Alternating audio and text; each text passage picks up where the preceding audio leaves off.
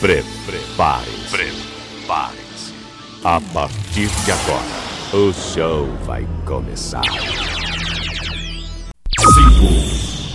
4, 3,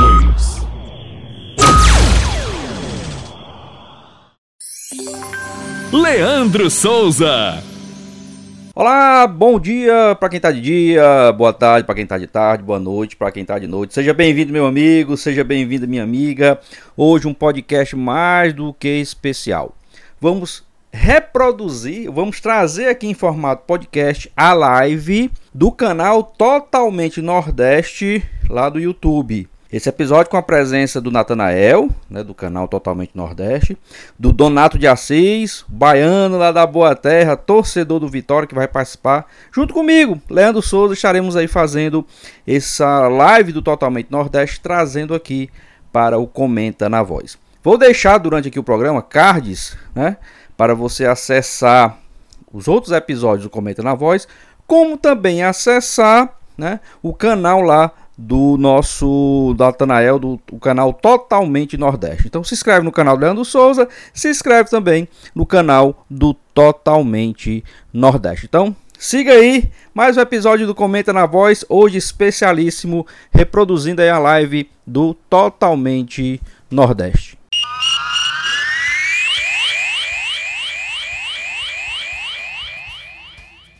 Boa noite, pessoal. Mais uma live aqui especial esse sábado totalmente Nordeste.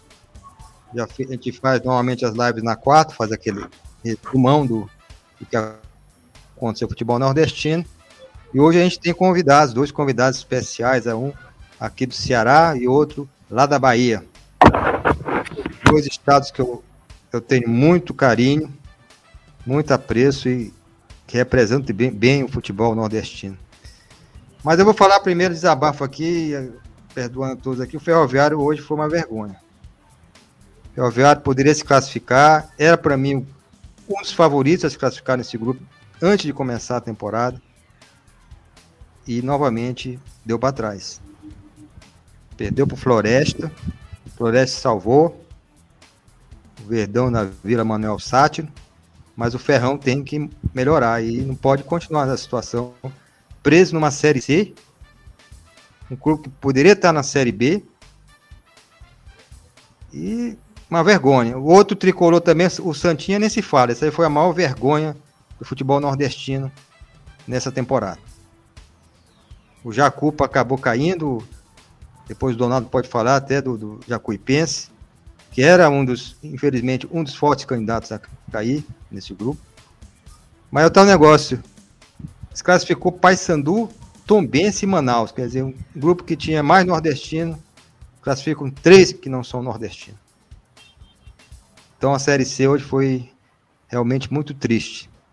Mas tem, tem outras notícias boas, eu vou ap apresentar o pessoal aqui, começando aí, nosso amigo Leandro, aí do Ceará, nosso convidado, para falar um pouquinho dele aí, depois o Donato, Esporte Clube Vitória, também representando a Bahia, para falar um pouco do Vitória e de outros assuntos que vamos levantar aqui. Um prazer, Leandro e Donato, tudo bem? Boa noite, boa noite, Natanael, boa noite, Donato. É, é um prazer a gente estar aqui participando do Totalmente Nordeste, né? A gente que é bairrista ao extremo e falar assim, principalmente dos nossos times nordestinos, fica essa paixão ardendo no peito. Então, como você já disse, meu nome é Leandro Souza, eu sou analista esportivo, né? Radialista há algum tempo e a gente milita tanto pela web rádio Voz do Repórter, que até o Ronald Pinheiro, que é o nosso chefe lá, né, o, dono da Voz do Repórter, já participou aqui do Totalmente Nordeste, como também a gente ajuda de vez em quando lá na equipe esportiva da Santana FM 102,5 de Tianguá. Né? Esse momento de pandemia, esse momento de é, avanço tecnológico que a gente teve na área de comunicação, então a gente consegue aqui de Fortaleza participar da programação lá da Santana FM. E aqui a gente hoje nessa live tentar falar um pouquinho né, do futebol nordestino que está tão movimentado nesses últimos dias e principalmente esse final de semana com a definição da série C, C. e também da série D, né? Também primeiro a primeira, primeiras partidas aí da Série D também envolvendo os nossos times nordestinos. Mas boa noite a todos e vamos aí para essa live do Totalmente Nordeste. Boa noite, Donato. Donato, que é muito amigo do, do Thiago, que infelizmente não pôde participar hoje, mas é ativo participante lá do, do, do Vitória. Então conhece tudo sobre o Esporte Clube Vitória. Um abraço, Donato. Boa noite a todos e todas aqui. É, é uma honra participar de, de um canal que fala sobre futebol nordestino. Eu gosto muito de conhecer, para além da questão do, do futebol baiano, mas entender como é que funciona, como é que é as questões históricas, os avanços, principalmente hoje no Ceará, que tem dando tendo uma, uma visibilidade bem interessante. Conseguiu agora manter o Floresta e o Ferroviário, mesmo o Ferroviário tendo possibilidade de passar de fase, mas é, reflete o avanço do futebol cearense. Falar um pouco sobre o Vitória, o Vitória está com algumas situações que tem deixado o torcedor do Vitória com cabeça quente, e aí tem uma crise institucional e política há mais de cinco anos aí vigente no nosso clube. Falar desses movimentos que têm crescido no Vitória, tendo em vista que a, a democracia do voto direto do sócio-torcedor e sócio-torcedor é algo muito recente. E futebol uhum. baiano como um todo. Vou até falar sobre o rival hoje. Mas estamos aí. Muito obrigado pelo convite. Abraço a Thiago também, que é companheiro do, do Totalmente Demais diretamente. E a todos e todas que estão participando no chat. E se inscrevam também no canal, viu? Abraço. Um abraço, Donato. Donato também que tem é, uma, a participação muito boa no Twitter, falando muito do futebol nordestino, né? e nessa luta que a gente tem, até contra a discriminação, porque você sabe que a imprensa do Sudeste discrimina o futebol nordestino. Tivemos um infelizes manifestações já a respeito disso, desprezando Fortaleza, pela campanha toda que o Fortaleza vem fazendo, né? Os clubes, os clubes da Bahia, de Pernambuco, do Maranhão nem se fala. Do Maranhão eles têm desprezo total, né? Maranhão, Piauí, etc e tal. Mas o, futebol nordeste está mostrando toda a sua força, principalmente a organização. O Donato vai falar um pouco do Vitória, que tem é, uma, uma questão política muito grande, mas o Fortaleza se ajeitou politicamente. Fortaleza está aí fazendo uma, uma grande campanha. O Ceará está tentando também se ajeitar. Outros clubes estão se ajeitando. Futebol Potiguar está se levantando. Podemos ter o ABC, ABC América. Espero que o América não, o América perca para o Moto, mas ABC e América estão brigando aí, né? E o Ceará temos o essa dupla aí, infelizmente Ferrão não foi bem, o Floresta não, e na série D o Guarani. O Guarani Sobral faz uma campanha sensacional, um clube que já foi campeão da série D, um grande representante do interior do cearense e está mostrando aí que tem grande chance de subir também para a Série C. Então, para a gente começar aí pelo, pelo Leandro. Leandro, é, qual é a tua perspectiva em relação ao futebol cearense aí nas, no Campeonato Brasileiro, né?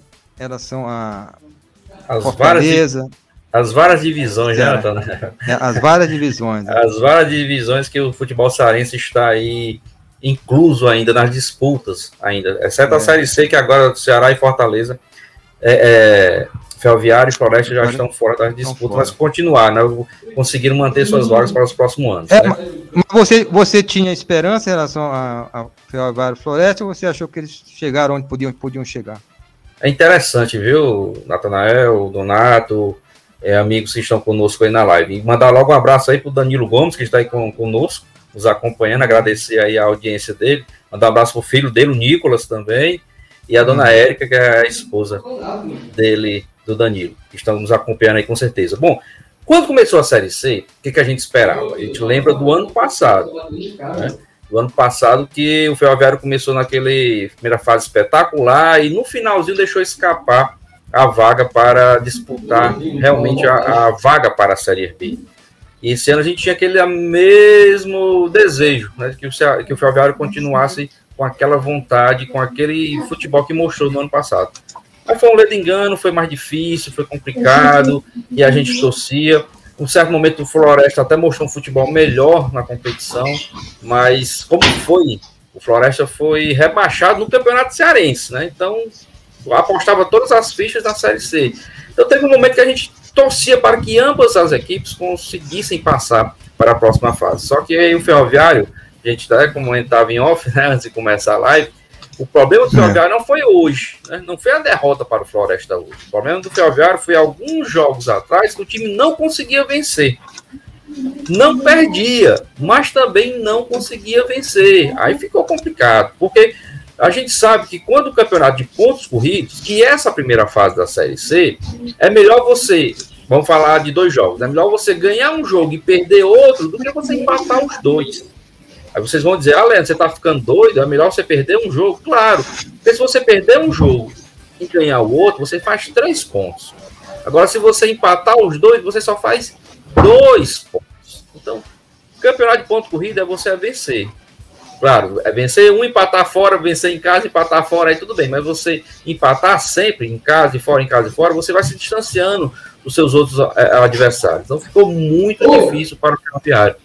E o Floresta, um certo tempo, ficou ali no risco de ser rebaixado. Tanto é que foi, ficou, foi o primeiro clube fora da zona de, de descenso né, para a Série D. Tá certo que é. uma pontuação muito maior do que a da Jacuipense, mas teve um certo momento que ficou ali ameaçado. Tá? Então a gente torceu bastante, mas a gente sabia que, faltando aí duas, três rodadas, que seria muito difícil para a Ferroviária e para a Floresta. O bom é que os dois continuam na Série C para o próximo ano. Aí a gente fica agora e muda um pouco para a outra série, que é a Série D. A gente torce agora para os dois representantes cearenses que ainda estão na disputa, o Guarani de Sobral e o Atlético Cearense, consigam vagas aí para a Série C. Aí seria tão bom, né? Dois, mais dois cearenses na Série C, o primeiro mais um. Né? Hoje o Guarani perdeu, infelizmente, para o Campinense, perdeu de 2 a 1 um, levou um gol aos 47 é. minutos do, do segundo tempo. Ia trazer o um empate para Sobral, seria excelente, mas está aberto ainda a disputa. E o Atlético fez o dever de casa. O Atlético que, como a gente gosta de falar, se classificou na bacia das almas para as outras fases, para o primeiro mata-mata, né, na fase de grupos, conseguiu se classificar, passou pelo primeiro mata-mata e agora venceu a primeira partida em casa, jogando aqui em Horizonte, venceu por 2 a 0 a equipe do Paragominas. Então, para o Atlético está mais fácil avançar de fase. Baixa o empate lá, consegue a classificação. Já o Guarani de Sobral está um pouquinho mais difícil. Tem que vencer por qualquer placar para levar para os pênaltis ou vencer por mais de dois gols de diferença, a partir de dois gols de diferença para conseguir a classificação. O Guarani fez uma excelente primeira fase. Pois não, Natanael? Só para o Donato também participar um pouquinho aí, que juntamente com a gente. Esse Paragominas aí, ele ganhou do, do moto de 4 a 1 em São Luís. O Atlético Cearense derrotou o Juazeirense, eliminou o Juazeirense, para mim, era um dos favoritos. Né? O Donato pode comentar em relação a isso. E derrota outro que para mim era favorito, Paragominas, né, Donato? Paragominas. O Atlético subiu de produção. Subiu de produção no momento certo. Né? No momento certo, que ele quase não se classificava. Se classificou em último no grupo, os quatro classificados no grupo. Ele conseguiu se classificar e está agora derrubando os grandes, né? Os grandes favoritos nessa competição. É, Donato Rapaz, pode falar um pouquinho, né? A mídia baiana, como um todo, tinha muita perspectiva sobre o Juazeirense, porque já foi um clube que já passou pela Série C, conseguiu um acesso, né? Depois foi rebaixamento no ano seguinte é, na fase do grupo A, só perdeu um jogo, teve um aproveitamento muito significativo, ganhou sete, é, sete, sete, partidas, empatou seis e teve apenas uma derrota.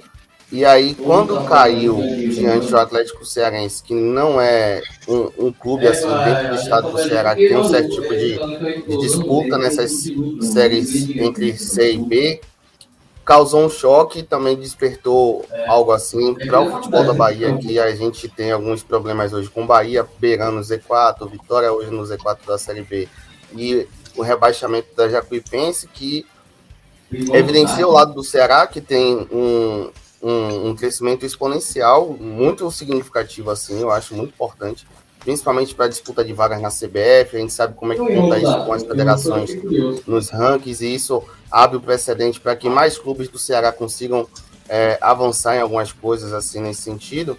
mas é, a queda do, da Juazeirense foi algo muito estranho, assim, porque era uma equipe que estava conseguindo render em campo, estava conseguindo propor um, um conjunto de, de fatores assim individual, então coletivo, independentemente de lesão que estava acontecendo no, no elenco como um todo, mas era um, uma equipe que tinha uma profundidade assim nas suas partidas, disputava, tinha um, um sangue no olho, como a gente fala, né? Na, no, no, mundo do futebol.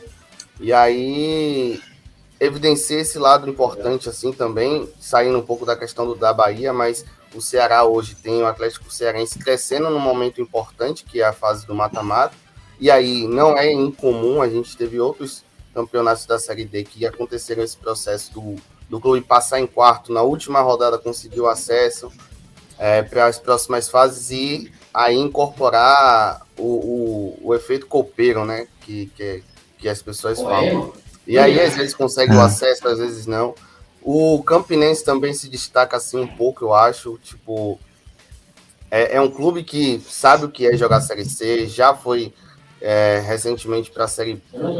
Pra, campeão da Copa do Nordeste, né? Sim, campeão da Copa do Nordeste naquela grande final de interiores, que foi o Asa de Arapiraca. É. Time que eu tenho muito, muita admiração, porque conhecia a cidade de Arapiraca, ganhei uma camisa, inclusive, do Asa.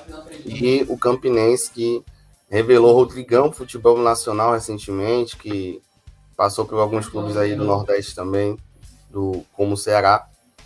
E aí passa segundo no seu grupo com a ABC e América, que são duas camisas pesadas, o Atlético em quarto.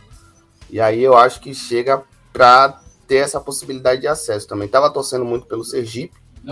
É, por camisa, assim, eu acho que precisa ter uma rivalidade mais aflorada no estado do, de Sergipe. Confiança conseguir um é, acesso depois de anos. E aí é, é, a perspectiva de conseguir minimamente que esses dois que subirem do Nordeste, se subirmos é, dois nordestinos, eles também se mantenham, porque essa queda agora de Santa Cruz e Jacuipense é um impacto negativo para a gente a nível de região, né? E também como o Natanel trouxe, das quatro vagas do grupo A sobem um clube de sobe não passam para a próxima fase um clube de Minas Gerais que é o Tombense, o Manaus que não tem esse tipo de de cultura de disputa de, de competições a nível nacional. É, é um clube recente na, na Série C e aí está conseguindo passar de fase num estado também que não tem essa representatividade no, no futebol nacional como um todo. Isso não é falta de respeito, é muito mais a realidade do que acontece. E o Paysandu, que é um grande Paysandu, que não deveria estar na Série C, assim como a América e a ABC não deveria estar na Série D. E aí, é, o Botafogo hoje, com muito apelo da mídia paraibana, eu tenho muitos amigos da mídia paraibana, eles estavam com aquela sensação de vai bater na trave, porque isso já aconteceu também recentemente com o Paysandu e com, com o Belo. E aí, vendo o Belo passando em quarto, dá aquele sentimento de pode ser que aconteça. E, e é a única torcida que a gente pode ter hoje, né, na, na Série C como um todo. É. E o Manaus, e o Manaus é um clube empresa, né? É, não tem, como o Donato lembrou bem, não tem, não tem essa tradição toda, não tem nem torcida, né? E tá aí porque tá tendo um certo investimentozinho aí para ele conseguir essa vaga na Série C, agora essa segunda fase. Pois é.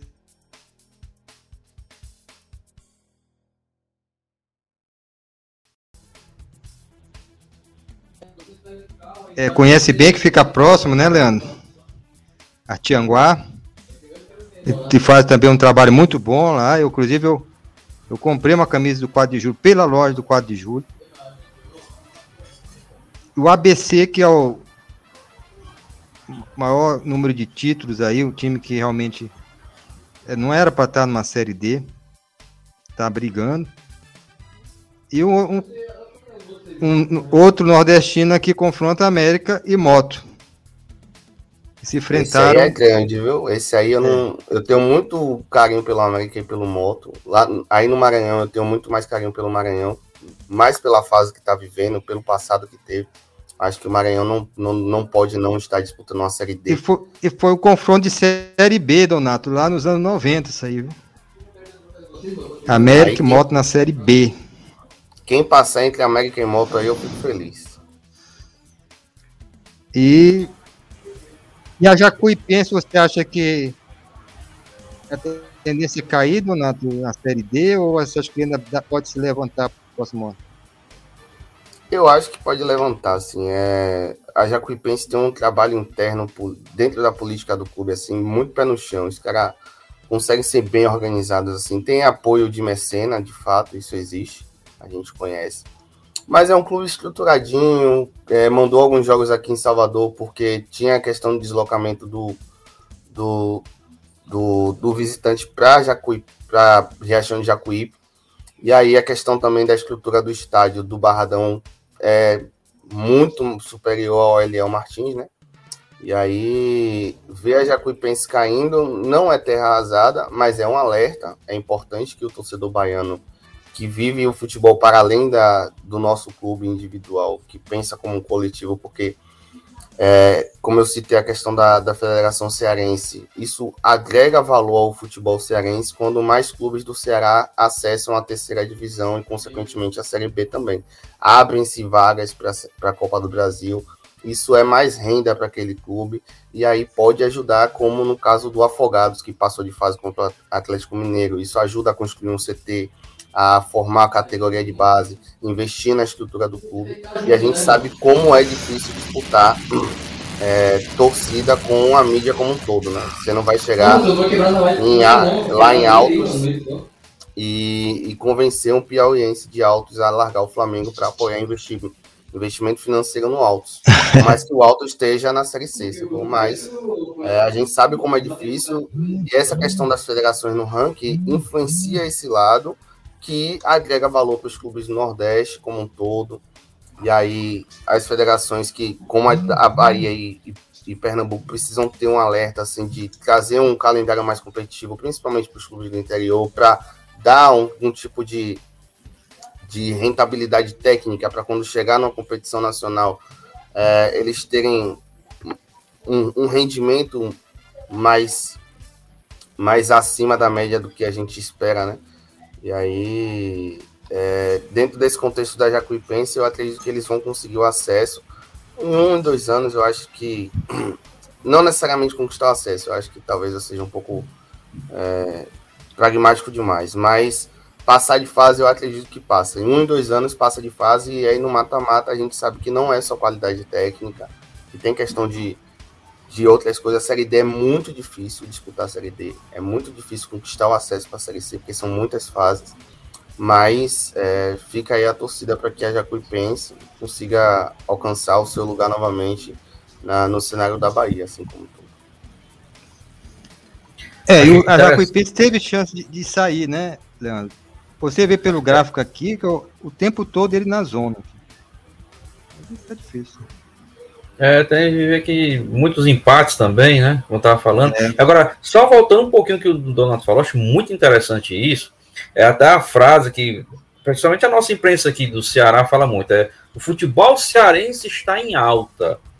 Aí eu coloco, bom, essa frase entre aspas, né? O futebol cearense é. está em alta, tudo bem, mas entre aspas, porque Ceará e Fortaleza estão bem. Mas temos outros clubes aqui que precisam dar uma melhorada, por exemplo, o próprio Ferroviário precisava passar de fase hoje para poder dar um alento maior e quem sabe buscar uma vaga na Série B, porque o Ferroviário na Série B, Ceará e Fortaleza na A, aí o Floresta na C, chegando alguém mais da D, subindo para C, aí sim, aí o futebol cearense como um todo vai se reforçar mais, que o Donato lembrou bem, com isso a gente ganha mais pontuação no ranking, aí é mais vagas na Copa do Brasil, é mais vaga na Série D. Aí todos, não só Ceará e Fortaleza, mas eles conseguem arrastar outros clubes, outros times com eles. Né? O Floresta faz um excelente trabalho de, de categoria de base. Né? Então, o Atlético Cearense também faz um trabalho muito bom de categoria de base. Mas hoje nós temos times que estão praticamente mortos aqui no Ceará. A gente vê o Itapipoca, né, que já disputou o Série A do Campeonato Cearense e está aí praticamente minguado. Que próprio Quixadá, o estádio lá, o Abilhão também está entregue. Então, não só Ceará e Fortaleza subindo, mas também a, conseguindo arrastar esses outros clubes, reforçando. Aí sim, aí a federação fica forte, os clubes vão ficando mais fortes. Aí sim, o futebol cearense como um todo fica forte. Como tinha, o Donato vai me, me ajudar nisso aí, o futebol baiano fortíssimo. Não só com Bahia e Vitória, né, com a Jacuipense, com o Bahia de Feira, esse, time, esse pessoal todo. Então, se os times caem, Fluminense. Cai todo, o Fluminense cai Esse todo o de futebol. É, cai toda a federação, cai todo o estado. Então, às vezes a gente tem Leandro. que falar o futebol em alta, mas é, tem que subir todo mundo. Leandro, trazer também um dado aqui que eu acabei de perceber. É, a sétima federação no ranking da CBF hoje é, é a Federação de Goiás, que hoje tem o Atlético Goianiense na Série A, Goiás e Vila Nova na Série B. A diferença de pontuação do, do coeficiente entre Goiás e Ceará, que é o oitavo, é menos de, de 300 pontos de diferença. É exatamente 296 pontos de diferença. Hoje a Federação de Goiás tem 21.381 pontos do coeficiente e esse ponto é, é calculado nessa representação de clubes na Série A, B C, a A, B, C e D. E o Ceará hoje tem 21.084 nesse coeficiente. Então, por mais que a gente entenda assim, eu sou baiano, mas eu, eu gosto de pensar o Nordeste para além da minha bolha. Assim. É, subindo um Atlético Cearense da vida, o Ceará passa o Goiás, chega à sétima colocação e trazer uma coisa para vocês, e, e eu acho que isso não é nenhum tipo de desrespeito. A Federação de Santa Catarina é a sexta colocada no ranking no- no- da CBF. Aí eu me pergunto a vocês, meus amigos, o que é que o futebol catarinense produziu a nível nacional nesses últimos anos para a gente ter uma federação do Ceará em oitavo, a dois pontos, duas posições abaixo, a Bahia em nono e Pernambuco em décimo. É, o, o Santa Catarina que teve dois agora na Série C, o Criciúma classificou e o Figueirense não. Infelizmente nenhum, nenhum, nenhum caiu, né? Então a situação de Santa Catarina fica, fica a mesma aí. Teve a queda do Paraná, do Mirassol. A gente, eu vou colocar aqui os grupos da segunda fase para vocês comentarem também o que acharam desses grupos. Mas e a situação- Catarina, e Santa Catarina né, tem um futebol forte do interior, né? A capital. Interior. tem. É interior, é. É, tem um Havaí, né, na Série B, né? É, mas os times mais, mais fortes, vamos chamar assim, do interior do estado de Santa Catarina. E eu queria ouvir. O Piauí, eu acho que também teve um crescimento. Até é, não chega a ser do Maranhão, porque o Sampaio está na, na Série B. Mas o Alto tá, conseguiu se manter. O, o 4 de julho pode, pode subir. Então, o futebol piauiense também crescendo, que é muito bom. O Maranhense, infelizmente, por enquanto é só Sampaio. Vamos ver se o Moto consegue. Porque depender também de um Moto- clube só.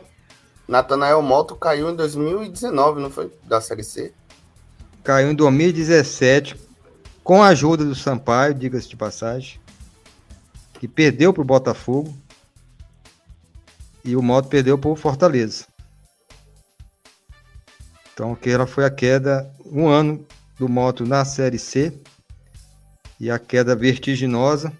De lá para cá, só batendo na trave, não conseguindo mais voltar. Inclusive disputando todos, todos os anos né, a Série D. Mas eu queria ouvir a opinião de você em relação ao- aos grupos, né? Vou botar, compartilhar aqui. Fica melhor.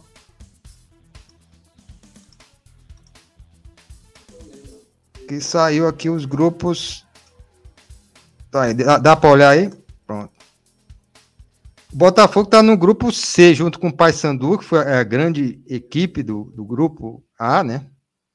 Também uma equipe que embalou agora no final. O Papão da Curuzu, né? É um time que, do, do norte, mas que joga muito contra o Nordeste. O Leandro sabe disso, né? Sempre confrontos com o time cearense, piauiense, maranhense. Não sei se da Bahia também tem, mas ma- mais aqui do Ceará, Piauí, Maranhão, Paysandu é um time chato, é um time ruim de você enfrentar. O Ituano e Criciúma. Eu espero que Botafogo passe em segundo, pelo menos, aí nesse grupo. O que, que vocês acham desse grupo do Botafogo, Leandro e Donato? É um grupo difícil, né? Até porque, é, como você mesmo já lembrou, tem um Paysandu aí que faz sempre grandes competições, é um clube tradicional que nem se merecia estar na Série C, poder estar na Série B da vida aí.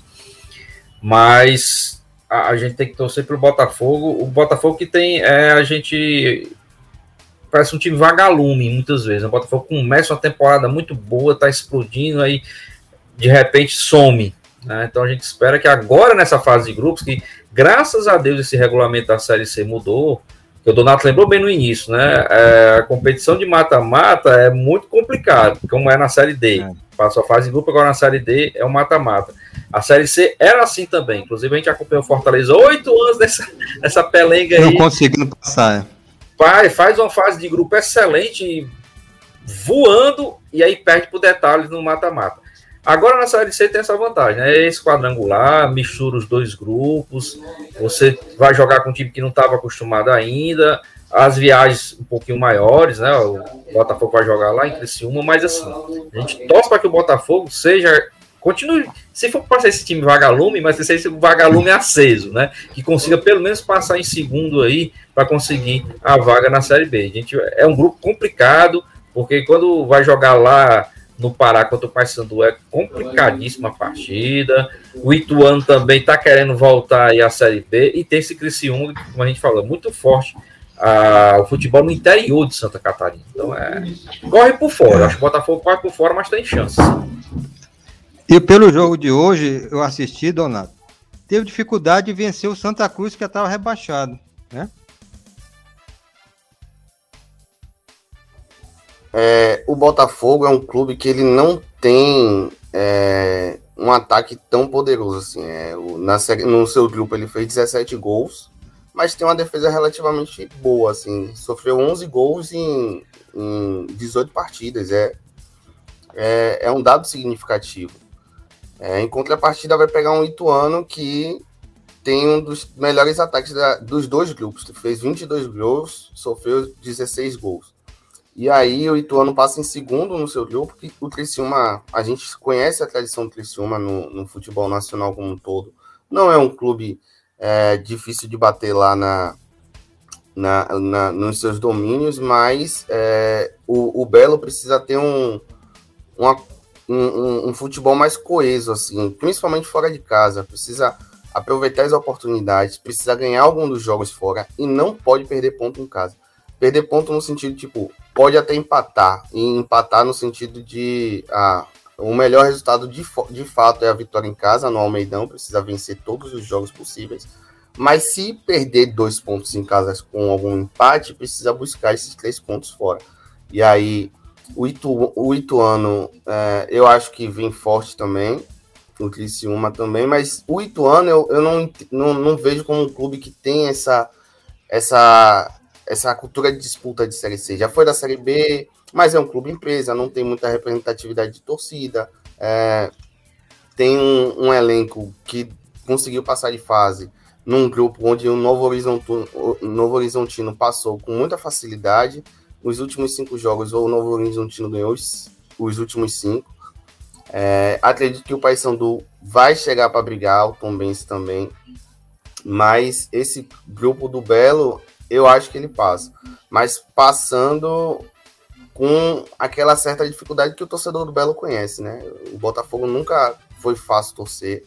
E aí vai passar em segundo e definindo sua vida na última rodada, assim. É o que eu acredito. É, vamos ver aí. A, a torcida do Totalmente Nordeste é pelo Botafogo, o único representante do Nordeste, agora na Série C. E espero que no próximo ano né, Leandro e Donato, tenha mais nordestino para ter só nordestino nesse grupo da Série C, não ter volta redonda, tombense, porque isso só é ruim para o futebol do Nordeste. Espero que o próximo ano seja diferente. Né? A gente torce para que os quatro nordestinos subam da T para C. É. E não caia nenhum da B. Isso também. É. Eu estou muito, muito preocupado com confiança e vitória lá na B também, por causa disso. Porque o Confiança tá muito mal. A hum. gente é, é, contratou Neto Berola, contratou Hernani Brocador, mas o time não consegue encaixar. Bruninho, que era do Atlético Mineiro, estava jogando bem no, no, primeiro semestre do ano, mas é, o Atlético Mineiro pediu novamente o retorno do atleta para emprestar para um clube da Série A. E aí, troca de treinador, inconstância em casa, não consegue ganhar é, vem me preocupando essa, essa realidade do futebol do confiança, assim. muitas pessoas já dizem que confiança já foi. A última vaga é o 17 entre Vitória, Ponte Preta, Brusque. E eu acho que a, talvez até o Vila Nova. O Vila Nova é um clube que, que conseguiu acesso no ano no ano passado, não foi o, o Vila Nova subiu ano passado, junto com o Remo. Ah, não, ano retrasado. Eu, eu, eu, eu torço pela queda do Brusque, pelo amor de Deus, cara. Sim. Acho que todos nós torcemos, né? o Brusque, antes do caso do, do, do de racismo, assim, é. é. O Brusque é um clube que é, opiniões políticas apoiam o, o empresário do velho do Avan, uhum, e aí é. tem a, aquelas questões controversas, né? Mas o Vitória tem uma difícil missão. É, hoje eu acompanhei o jogo com aquela sensação de Inclusive, quem, quem foi, quem foi o, a vítima de racismo foi o do Londrina, né? Sim. O Celcinho, né? Vitória, Celcinho. É. Celcinho. Mas e dá aí... pra cair Dá pra cair também aí o Vasco e Cruzeiro, não, hein? Pô, meu sonho, velho. Cruzeiro, também. Cruzeiro tá mais fácil, agora o Vasco. É, o Vasco deu uma melhorada o, aí. O, Botafogo melhorou bastante. Né? Perder, é, apesar de ter perdido é, o CSA, né? Que foi... Botafogo é o mais organizado desses três aí, mas se desse pra cair Cruzeiro e Vasco, eu ficaria muito satisfeito. Eu também. É, agora, aí eu acho é... que. Hum. Fale, Natanel. Não, é só é, continuar, tu pode comentar em relação ao Vitória e o Confiança e até emendar aquela questão que queria falar do Vitória. Né? É, só trazendo um ponto que eu acho significativo, assim, o Remo nas últimas partidas ganhou três dos últimos cinco jogos e hoje já está na oitava posição. É, é algo para se olhar assim. É, o CRB está no G4, eu acredito que vai brigar até o final. Não pode fazer igual o São Paulo e o CSA como ano passado, que disputaram acesso até a 34 35 rodada. E aí começou a cair de produção a ponto de não conseguir subir e não subiu nenhum nordestino. Olha o Náutico... aí. Náutico é horrível, né, cara? Sim. Líder pô, invicto. Foi líder invicto por muito tempo, depois caiu de produção. E aí Chiesa foi lesionado, perdeu o Eric pro Ceará, enfim. Acredito que desses clubes o CSA vai começar a subir de produção. O Sampaio precisa acordar, porque tipo, não tem um time jovem, a maioria dos seus atletas principais são de mai, maior idade, mas tem um time bem rápido e consegue explorar as, é, os contra-ataques com mais eficiência. Só que a gente sabe como é, não tem como você contratar 15 jogadores eficientes. Vai ter algum momento que aquele atleta não vai conseguir render o campeonato todo e aí vai ter aquela alternância, né? É, eu percebo que essa Série B não é uma Série B tão competitiva assim, não tem nenhum clube que se destaque. O Curitiba jogou contra o Vitória e empatou, sem trazer muita dificuldade ao, goleiro do Vitória, mesmo o Vitória estando numa situação muito difícil. E aí, é, essa questão do Vitória hoje, o que passa, eu acho, é, é o extracampo e problemas políticos que acontecem desde a saída de Ivan de Almeida, que foi o presidente, o primeiro presidente eleito nessa nova fase democrática do clube. A gente conseguiu aprovar as eleições diretas em 2017, não, em 2016. E aí, nesse período, a gente teve Raimundo Viana, que tinha ocupado o espaço de Carlos Falcão, que foi um, o sucessor de Alex Portela, que Alex Portela foi um dos caras que conseguiu trazer o Vitória de novo para a Série A, é, colocou o Vitória na, na, final da Copa do Brasil, é, colocou o Vitória numa quinta posição de, de campeonato brasileiro nos pontos corridos, que é muito difícil, mas é um cara que é totalmente avesso à democracia do clube e é um fator principal para um clube ser da torcida. O torcedor precisa ter voz lá dentro, precisa propor ideias novas. E, e a história do Vitória ela se resume a, aos cardeais. É, a gente hoje tem um grupo que tem alguns nomes que todo torcedor do Vitória conhece. E aí Paulo Carneiro foi eleito com o apoio de todo mundo. Eles se fecharam para que não, não conseguisse dar oportunidade para Raimundo Viana, que foi o presidente que fez o Vitória conquistar o acesso em 2015, depois da saída de Falcão. Falcão destruiu o Vitória, a gente não passou para a final do Baiano, é, foi rebaixado, enfim. E aí Raimundo Viana estava disputando com Paulo Carneiro. E nesse processo que a gente está vivendo politicamente no Brasil de salvadores da pátria, principalmente em 2018, que teve o efeito bolsonarista, é, Paulo Carneiro ele meio que utilizou daquela imagem que estava acontecendo na sociedade para falar não, eu tenho moral para ser eleito novamente. Eu fui o, o, o, presidente que fiz isso, fiz isso, fiz isso, fiz isso. Mas era um momento que o Vitória participava do Clube dos 13, naquela época não tinha todo mundo, não eram todos os clubes que tinham renda. O Vitória conseguiu um apoio de mecenas com o Banco Excel e depois com o Grupo Excel, que são dois Excel diferentes. Então, é, são fatores externos à questão de Paulo Carneiro que, é, principalmente nesse período, vieram à tona. A maioria dessa nova geração de torcedores do Vitória está muito mais consciente sobre o que é o processo interno do Vitória, o que é essa vida política que tem dentro do clube.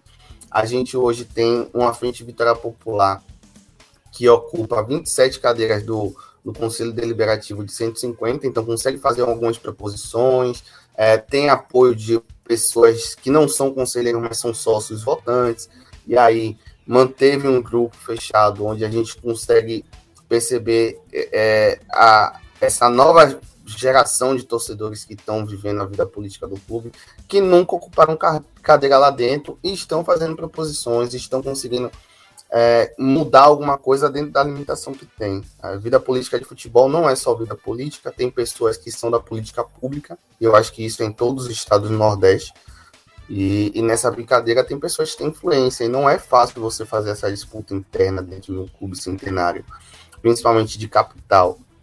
E a gente sabe qual é a hegemonia do futebol nordestino. Se concentra nas capitais e os interiores estão conseguindo um avanço agora no século XXI. E aí é importante que a gente perceba esse, esse avanço, mas é algo que também incomoda muito porque esses mesmos cardeais, só para finalizar, porque eu estou percebendo que eu estou me alongando muito, esses mesmos cardeais voltam agora com a faxina no clube é, internamente. Alex Portela voltou à, direção do clube, Raimundo Viana também não é do, do, da mesma patota hoje, mas tem um certo tipo de apoio político lá dentro, e então tem condições de você fazer acordos e colocar ele também para estar em alguma posição de poder dentro do clube. Ademar Lemos voltou, e aí a gente percebe isso que está trazendo um sentimento assim de, de esperança em mim, como torcedor do Vitória, é que em todos os clubes existem essa politicagem, eu acho. Todos os grandes clubes do Nordeste. Os cardeais viram e mexem, se mantêm no poder e alternam o poder nas mesmos, nos mesmos sobrenomes, né? E essa nova geração de torcedor que está se associando, que está se mantendo sócio, pagando dinheiro na pandemia, que houve uma retenção significativa no salário das famílias brasileiras. Ele se mantém e a todo momento eu vejo o discurso de nós sabemos quem são vocês. Vocês não vão nos iludir. Nós identificamos qual é o problema do Vitória. E isso dá aquela sensação de esperança para 2022, que é a próxima eleição do, do Vitória no, no, no triênio, né? Que hoje são três anos de gestão. E é basicamente isso. É, se vier contratações, a, a, a, janela de inscrição da Série B agora fecha no dia 30. Então vai precisar encontrar dinheiro de algum mecena que é diretor do clube para investir, para conseguir contratar, porque senão vai vir o rebaixamento. E aí eu acredito que o Vitória não fique muito tempo na Série C por causa do fator de dinheiro dos diretores, né? Alex Portela mesmo investiu muito dinheiro no clube. Mas esse dinheiro entra e esse dinheiro também sai, né? E aí a gente não tem um, um clube aberto para a torcida. A gente não sabe como é, como, como é que está as contas do clube. É, e a nossa esperança, para além dessa nova, nessa nova figura de coletivo de torcedores do Vitória, é a Frente Vitória Popular, que hoje pode aumentar o número de cadeiras de 2022 para continuar cobrando melhorias. É isso aí, muito boa participação, Donato. Realmente esse problema que você falou ocorre em todos os clubes. No, no moto, infelizmente, ocorre de forma muito danosa, porque o moto não tem participação quase nenhuma da torcida, praticamente zero. Algumas pessoas que dominam ali a, a situação política do moto, inclusive o atual presidente pediu licença, o moto está sem presidente, não é, não é, é dado nenhuma satisfação em relação a, a cotas, né? Você sabe que o moto recebe cotas adiantadas. E aonde, onde é que está esse dinheiro? Como está sendo investido esse dinheiro? O, o ônibus do clube. Onde é que está o ônibus do clube? Então não tem satisfação. Ocorre isso também to, em, todo, todos os estados. Infelizmente, eu teria muita vontade de participar da vida política do moto, mas eu sei que eu não, não, não, vão, não vão me deixar participar, primeiramente. Porque lá é tudo fechado. Em relação aos outros clubes, não posso falar muito. O Leandro pode falar em relação aqui do Ceará, mas Maranhão. O Sampaio nem se fala. O Sampaio tem um dono, né? E quem for contra o dono, dança. Via de Celso Teixeira. É, é interessante que aqui no Ceará, pegando logo os dois grandes clubes, né, Ceará e Fortaleza, aí já é um pouquinho é, o contrário do que está ocorrendo no Vitória. É, os clubes se organizaram e por isso que hoje estão onde estão, né, praticamente sanados. Claro que tem dívida, todos temos, né? E os clubes também, mas estão praticamente sanados. O Fortaleza, o sócio torcedor, escolhe hoje, de certa forma, o presidente, porque tem direito a voto. Né? O sócio torcedor vota. O Ceará está em processo, né? mas na questão de democracia, o Ceará fica um pouquinho atrás, porque já tem que mudar o, o estatuto, algumas coisinhas. O próprio presidente agora, que não tem pela posição que o Ceará está ocupando e o Fortaleza está na frente, né? Sempre tem essa, essa é, rivalidade aqui muito grande. Ele quer mudar o estatuto para ser candidato novamente e ser reeleito, mas o Ceará administrativamente também se organizou muito bem.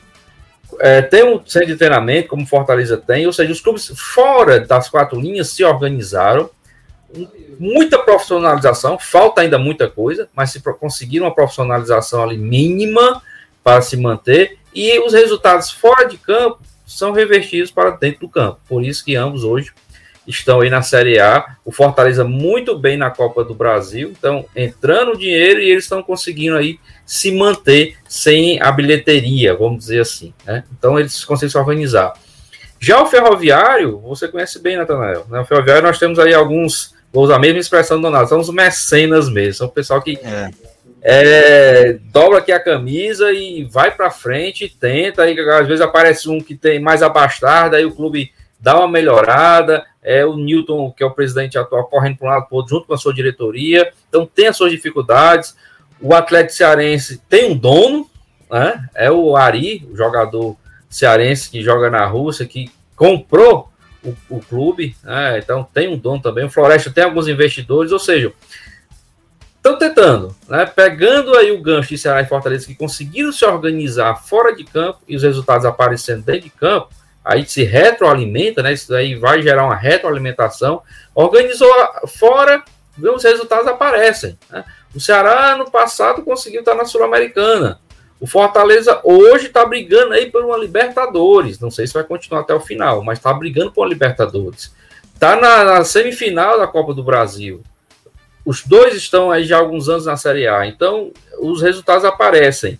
E aí a gente torce para que todos os outros clubes também. É difícil, porque os outros clubes são pequenos, vai ter que aparecer esse mecenas, tem que organizar algumas coisinhas.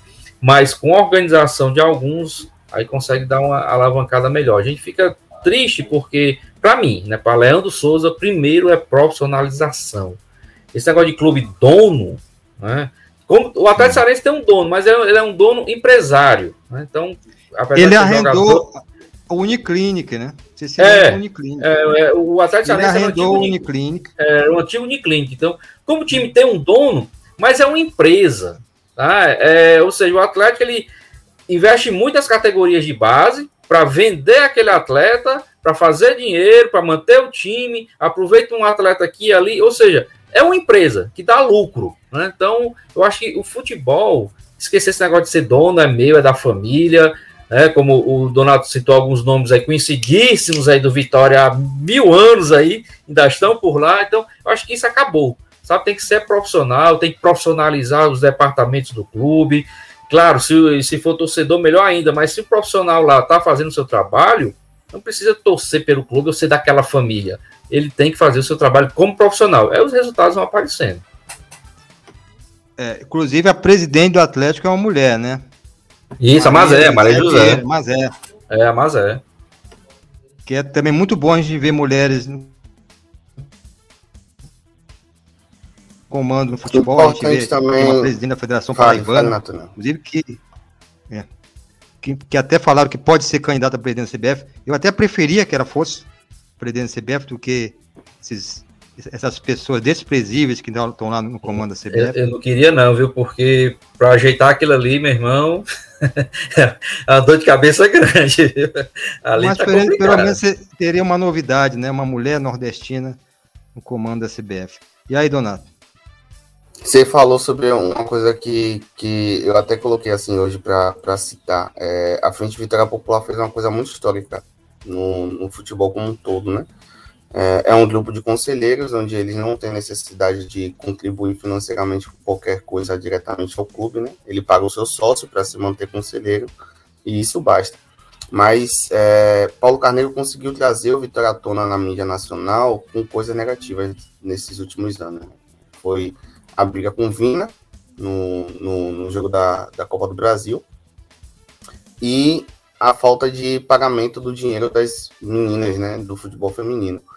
E aí a Frente Vitória Popular conseguiu arredondar, mais ou menos, trazer cerca de 28, 29 mil através de projeto de, de venda de camisa para fazer esse tipo de apoio. E foi no meio da pandemia, foi bem no início, as meninas não estavam recebendo o dinheiro do Vitória. Paulo Carneiro pegou esse dinheiro e disse que ia gastar com o que ele quisesse, que a prioridade era o futebol masculino.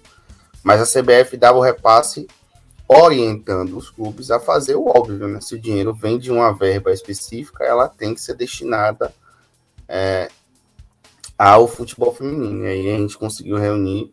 É, eu garanti a mim, inclusive, era para eu ter procurado camisa, porque são belas camisas assim que casam com contextos da cultura de Salvador, então da cultura do torcedor do Vitória, do estádio em si. E aí eu, eu achei interessante trazer esse ponto. Sobre o CBF, assim, eu acredito que a gente precisa tirar a CBF da organização dos campeonatos estadu é, nacionais e estaduais. Não estaduais não, porque quem organiza são as federações estaduais, mas eu acho é. que também pode continuar nesse sentido. A profissionalização no futebol tem que acontecer, de fato. Sem ex-dirigente é, de clube sendo dirigente de federação, não pode acontecer. A gente vê uma CBF hoje que é, tende a beneficiar clubes de um determinado eixo. E aí, hoje está tendo VAR, mas a gente passou a vida inteira tendo clubes que iam jogar nas praças de Rio, São Paulo, Rio Grande do Sul, Minas e Paraná. E o caso do Fortaleza hoje acontece muito mais pela organização de Marcelo Paes com seus coligados do, e também pela nova era do futebol do que se fosse há 20 anos atrás. Se o Fortaleza tivesse uma situação dessa, ia ser roubado em jogo contra o Corinthians, ia ser roubado, ia ter um pênalti inexistente para o Flamengo num confronto direto. E aí eu acredito que isso está entranhado no, na estrutura da CBF como um todo, né? A gente tem um, uma estrutura que não avança o futebol nacional, é, e isso reflete na seleção, que é o que une todos os torcedores e torcedoras do país. E aí acho que é muito importante que haja essa mudança. Assim. Você toca num ponto importante em relação ao futebol feminino que eu acho que eu fico muito triste com o que acontece com o futebol feminino no Nordeste. O desprezo que o futebol feminino tem no Nordeste é terrível. Por isso não vai ter nenhum representante nordestino na principal divisão do Campeonato Brasileiro de Futebol Feminino. O Bahia caiu. Caiu de forma vergonhosa. O Vitória teve esses problemas. Vamos ter confrontos aí de semifinais do Baiano que eu botei na tela. O Donato pode comentar. O Vitória vai pegar o Doce Mel e o Bahia, o Juventude. O Bahia é considerado favorito, né, Donato? Até pela Sim, estrutura que tem hoje. Hoje é favorito. É, o Vitória sempre foi um clube que teve direto, ligação direta com todas as modalidades no futebol. É. Foi um dos clubes que criaram, inclusive, ligas no, na Bahia, assim, porque participava de tudo, remo, vôlei, basquete, futebol de areia, enfim. E aí o Vitória conseguia revelar alguns atletas para o futebol feminino. Algumas atletas foram disputar é, jogos na seleção das categorias de base. E aí, com a chegada de Paulo Carneiro e com esse problema financeiro que a gente está tendo, é, Paulo Carneiro engessou o futebol feminino, colocou as meninas que jogam nas divisões de base para jogar no, no time profissional.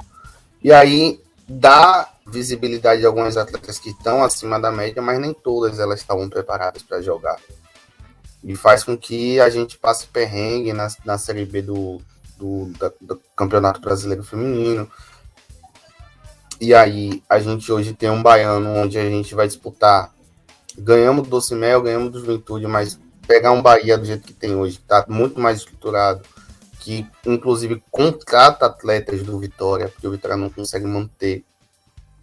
E aí, hoje em dia, é, a torcida é para que haja essa reformulação, que a nova gestão que vai vir em 2022 consiga entender que a gente não só torce para o futebol masculino, não pode manter isso. É, o Vitória teve vôlei também, teve basquete, na época do basquete trouxe uma realidade para o um entorno daquele lugar onde jogava o basquete, que é numa área centralizada aqui de Salvador, chamada Cajazeiras, que é o maior bairro da América Latina, inclusive. E aí você tira jovens que não têm oportunidade de, de aprender um esporte insere eles naquilo ali, e aí tira da marginalidade, coloca ele dentro de um esporte que pode profissionalizar ele, que faz com que ele possa ganhar dinheiro e levar o sustento para a família. E aí, quando o Vitória largou o basquete de mão, meio que todos os projetos que tinham iniciado naquela região de Cajazeiras saíram. E aí acontece isso também no futebol feminino, porque acaba oportunizando algumas meninas a jogarem futebol, e a gente sabe o quanto o futebol é misógino machista, ele não dá essa oportunidade, não tem tanta, tanta peneira para trazer meninas para o futebol. E aí, quando você ingessa esse, é, essa função dentro de um clube centenário como Vitória, que tem um certo tipo de estrutura importante na região Nordeste, você meio que também contribui com esse atraso na, na sociedade como um todo. Né? Você citou a, importância do Vitória no esporte. O Vitória foi importante no futebol americano, cara. O Vitória abraçou o futebol americano com o, a Cavalaria 2 de Julho. E justamente saiu em 2017, Donato. Será que tem coincidência aí? Com certeza. Com certeza. É. Co coincidência, acho, no futebol brasileiro, acho que essa palavra ela é bem usada como eufemismo, sabe? Não existe, para mim, não existe essa coincidência, não, sabe? Sempre é resultado de ações, essa coincidência que aparece aí de vez em quando.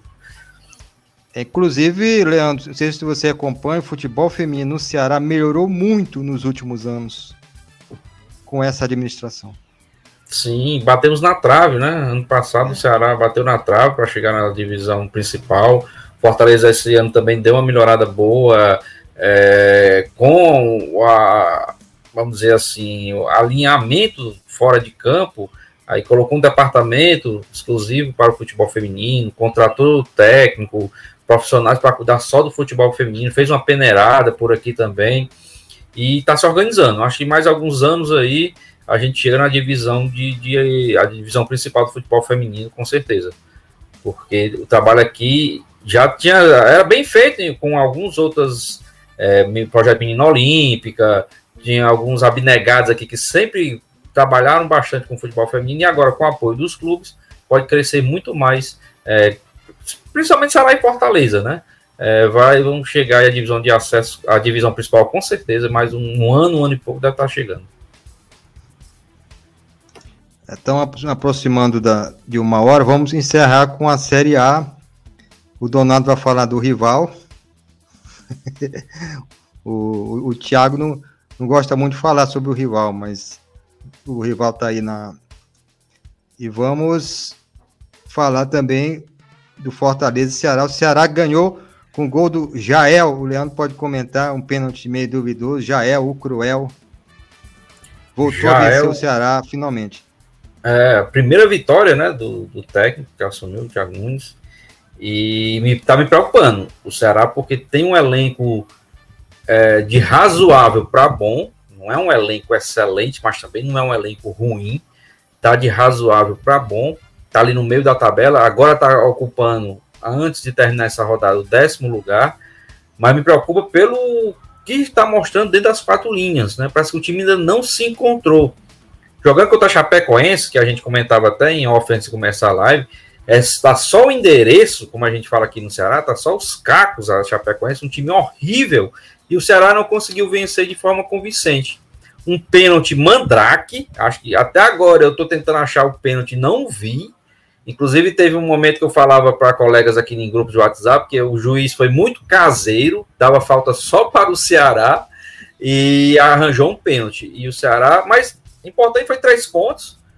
Hoje a culpa a décima colocação, se distanciou mais da zona de rebaixamento e melhora o ambiente, melhora o clima para um trabalho nessa semana para que na próxima rodada consiga aí apresentar o melhor futebol, porque está devendo. Alguns jogadores estão devendo e o Thiago aí vai quebrar a cabeça para poder organizar, azeitar esse time melhorzinho. Porque, como eu falei, tem um elenco de razoável para bom. Dá para fazer mais um pouquinho. Dá para deixar a torcida um pouquinho mais tranquila e não passar por tanto perrengue aí como está passando. Mas acho que Hoje pode ter sido esse pontapé inicial para um segundo turno, né? Esse turno de os jogos de volta aí, o Ceará conseguir fazer uma campanha melhor, mais bonita aos olhos da sua torcida, que é, merece tanto, né? É, o, o Donato até me passou, passou aqui um, uma matéria muito importante, vou antes de continuar com ele, mostrar aqui, compartilhar com o pessoal a importância do Vitória em todos os esportes, como realmente aquele que impulsionou, lançou várias federações, diversos esportes na Bahia. E o, e o Vitória aí mostrando que não é só um clube de futebol, né? Por isso que é Esporte Clube Vitória. O clube começou no remo, teve cricket, né? Que é um esporte muito inglês, né? Então o Vitória mostrando toda a sua força. E, e, isso também não chega tanto nos torcedores assim. Eu acho que o, o, papel do torcedor que não ama só a bola na rede, ele ama o clube, ele precisa incorporar esse perfil, né, de ensinar e de passar as informações. E aí é, o clube não tem um acervo que, que divulgue para sua torcida a sua história, a sua representatividade no esporte da Bahia como um todo. E, e, talvez isso não seja tão urgente no momento, né? A gente entende que, que tem algumas questões mais específicas, mas é tão importante quanto. E vamos de Esporte Clube Bahia, né? Meu rival. É, e a queda, né? imprensa, né? Aqui na imprensa a gente tem visto a torcida muito desacreditada. É, é, eu acompanho muitos torcedores do Bahia no Twitter e aí eu acompanho algum, algumas coisas, assisto um jogo ou outro para secar, né? Faz parte do processo de rivalidade. Mas o Bahia vinha numa crescente. Eu lembro de, de nas primeiras rodadas estar um, uma posição abaixo do Fortaleza, quando o Fortaleza estava ganhando de todo mundo, né? É, e aí as fragilidades apareceram. É, Nino Paraíba é um cara que, que joga bem, mas tá batendo seus 34 anos já, não tem a mesma rentabilidade de 4, 3 anos atrás tem uma lacuna na sua lateral esquerda que sempre deixa muito vácuo e aí toma muito gol nas costas de União Capixaba. É, uma rotatividade de zagueiros por causa da lesão. É, os zagueiros são ruins mesmo, só Conte salva. O, o goleiro não tem é, rendimento, então sempre também está tendo rotação com Matheus Klaus, Matheus Teixeira e Danilo, que vem emprestado do Inter. E aí hoje o Bahia é um, um, um, conglomerado de erros da direção. A direção contratou muito mal esse ano. E aí isso se expõe em campo, né? Eu acho que só não tá pior porque seus adversários também estão mal. A gente tem hoje o Bahia com a mesma pontuação de juventude, que é o primeiro que tá na zona. Só que nos últimos jogos é, tá invicto. É, ganhou um jogo, empatou os últimos dois. E aí é, é muito mais pela essa, essa falta de qualidade no Campeonato Brasileiro, que a gente vê os seus adversários não ganhando. E aí o Bahia não, não tá caindo tanto nas posições a ponto de acender aquele alerta de zona de rebaixamento, muito mais por causa dos erros dos adversários. Mas a gente tem um acrescente do América Mineiro também. Ganhou é, dois dos últimos cinco jogos. O Grêmio nem se fala, ganhou quatro dos últimos cinco jogos. E aí é, é, o Bahia precisa ver como é que vai fazer essa questão, porque não consegue produzir ofensivamente. E um dado bem interessante é, hoje o Bahia tem o segundo artilheiro do campeonato, com, com Gilberto, com oito gols. Só pede para Edenilson, do Internacional, que tem nove.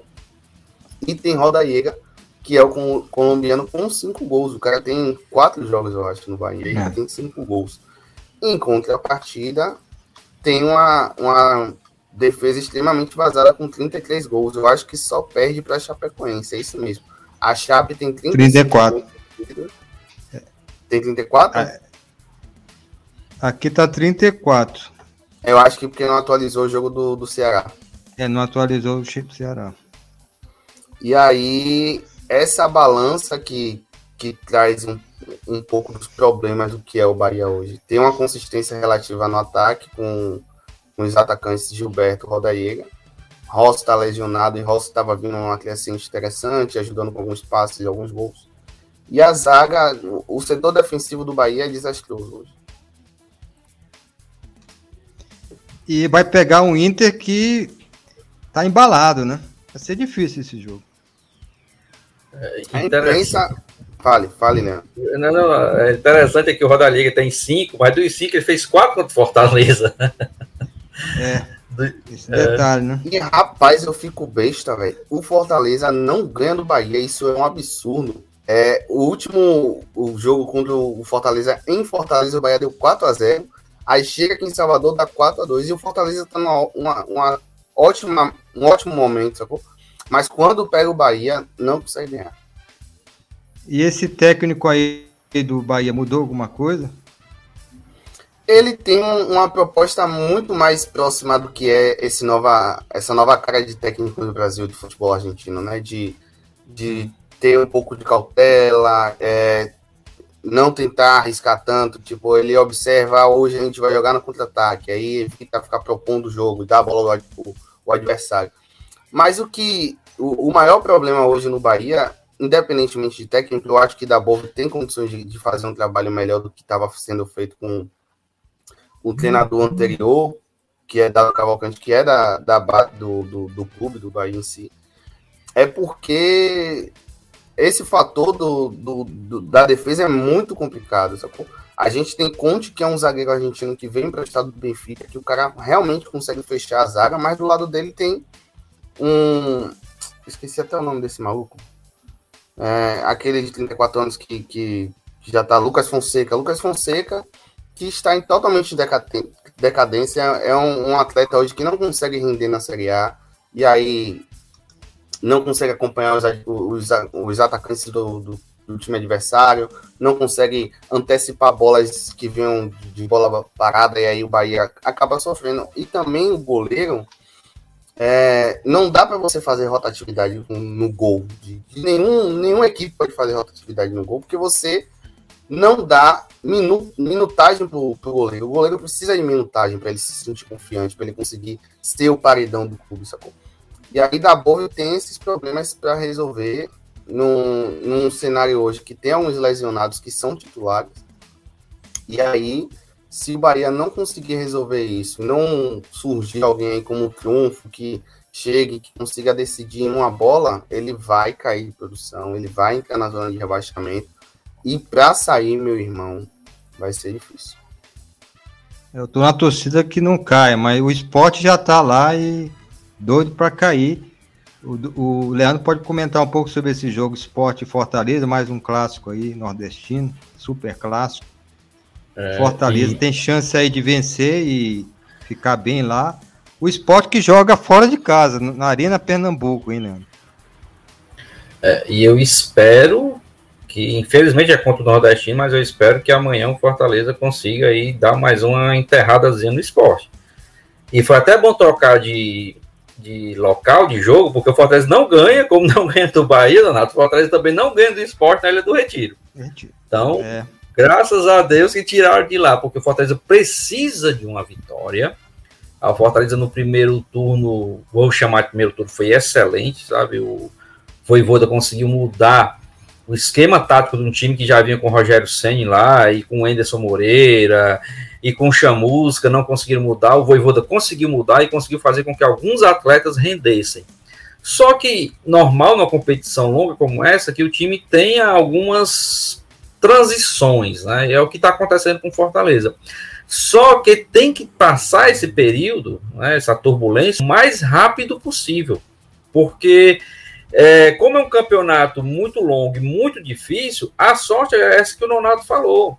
O Donato falou, são esses times que não estão bem na competição. Só que agora, essa virada de montanha, né? O Corinthians acabou de ganhar do Palmeiras, o Corinthians se reforçou o time. O São Paulo tá caindo aí pela tabela também, mas pode melhorar. Vem um time aí, esse Cuiabá, que não tá perdendo mais para ninguém. Tá? Então os times começam a melhorar e começam a entender o jeito de jogar que o Fortaleza estava tendo, então vai ficar muito mais difícil para o Fortaleza nessa segunda fase. Então precisa amanhã, como eu sempre falei desde o início da competição, o campeonato do Fortaleza é contra Ceará, é contra Vitória, é Esporte, é contra Bahia, é contra Cuiabá, Chapecoense, uns 10 times. Né? Então Fortaleza, a princípio, não iria brigar pelo título ou por uma Libertadores. Está brigando pelas consequências. Então precisa urgentemente de uma vitória.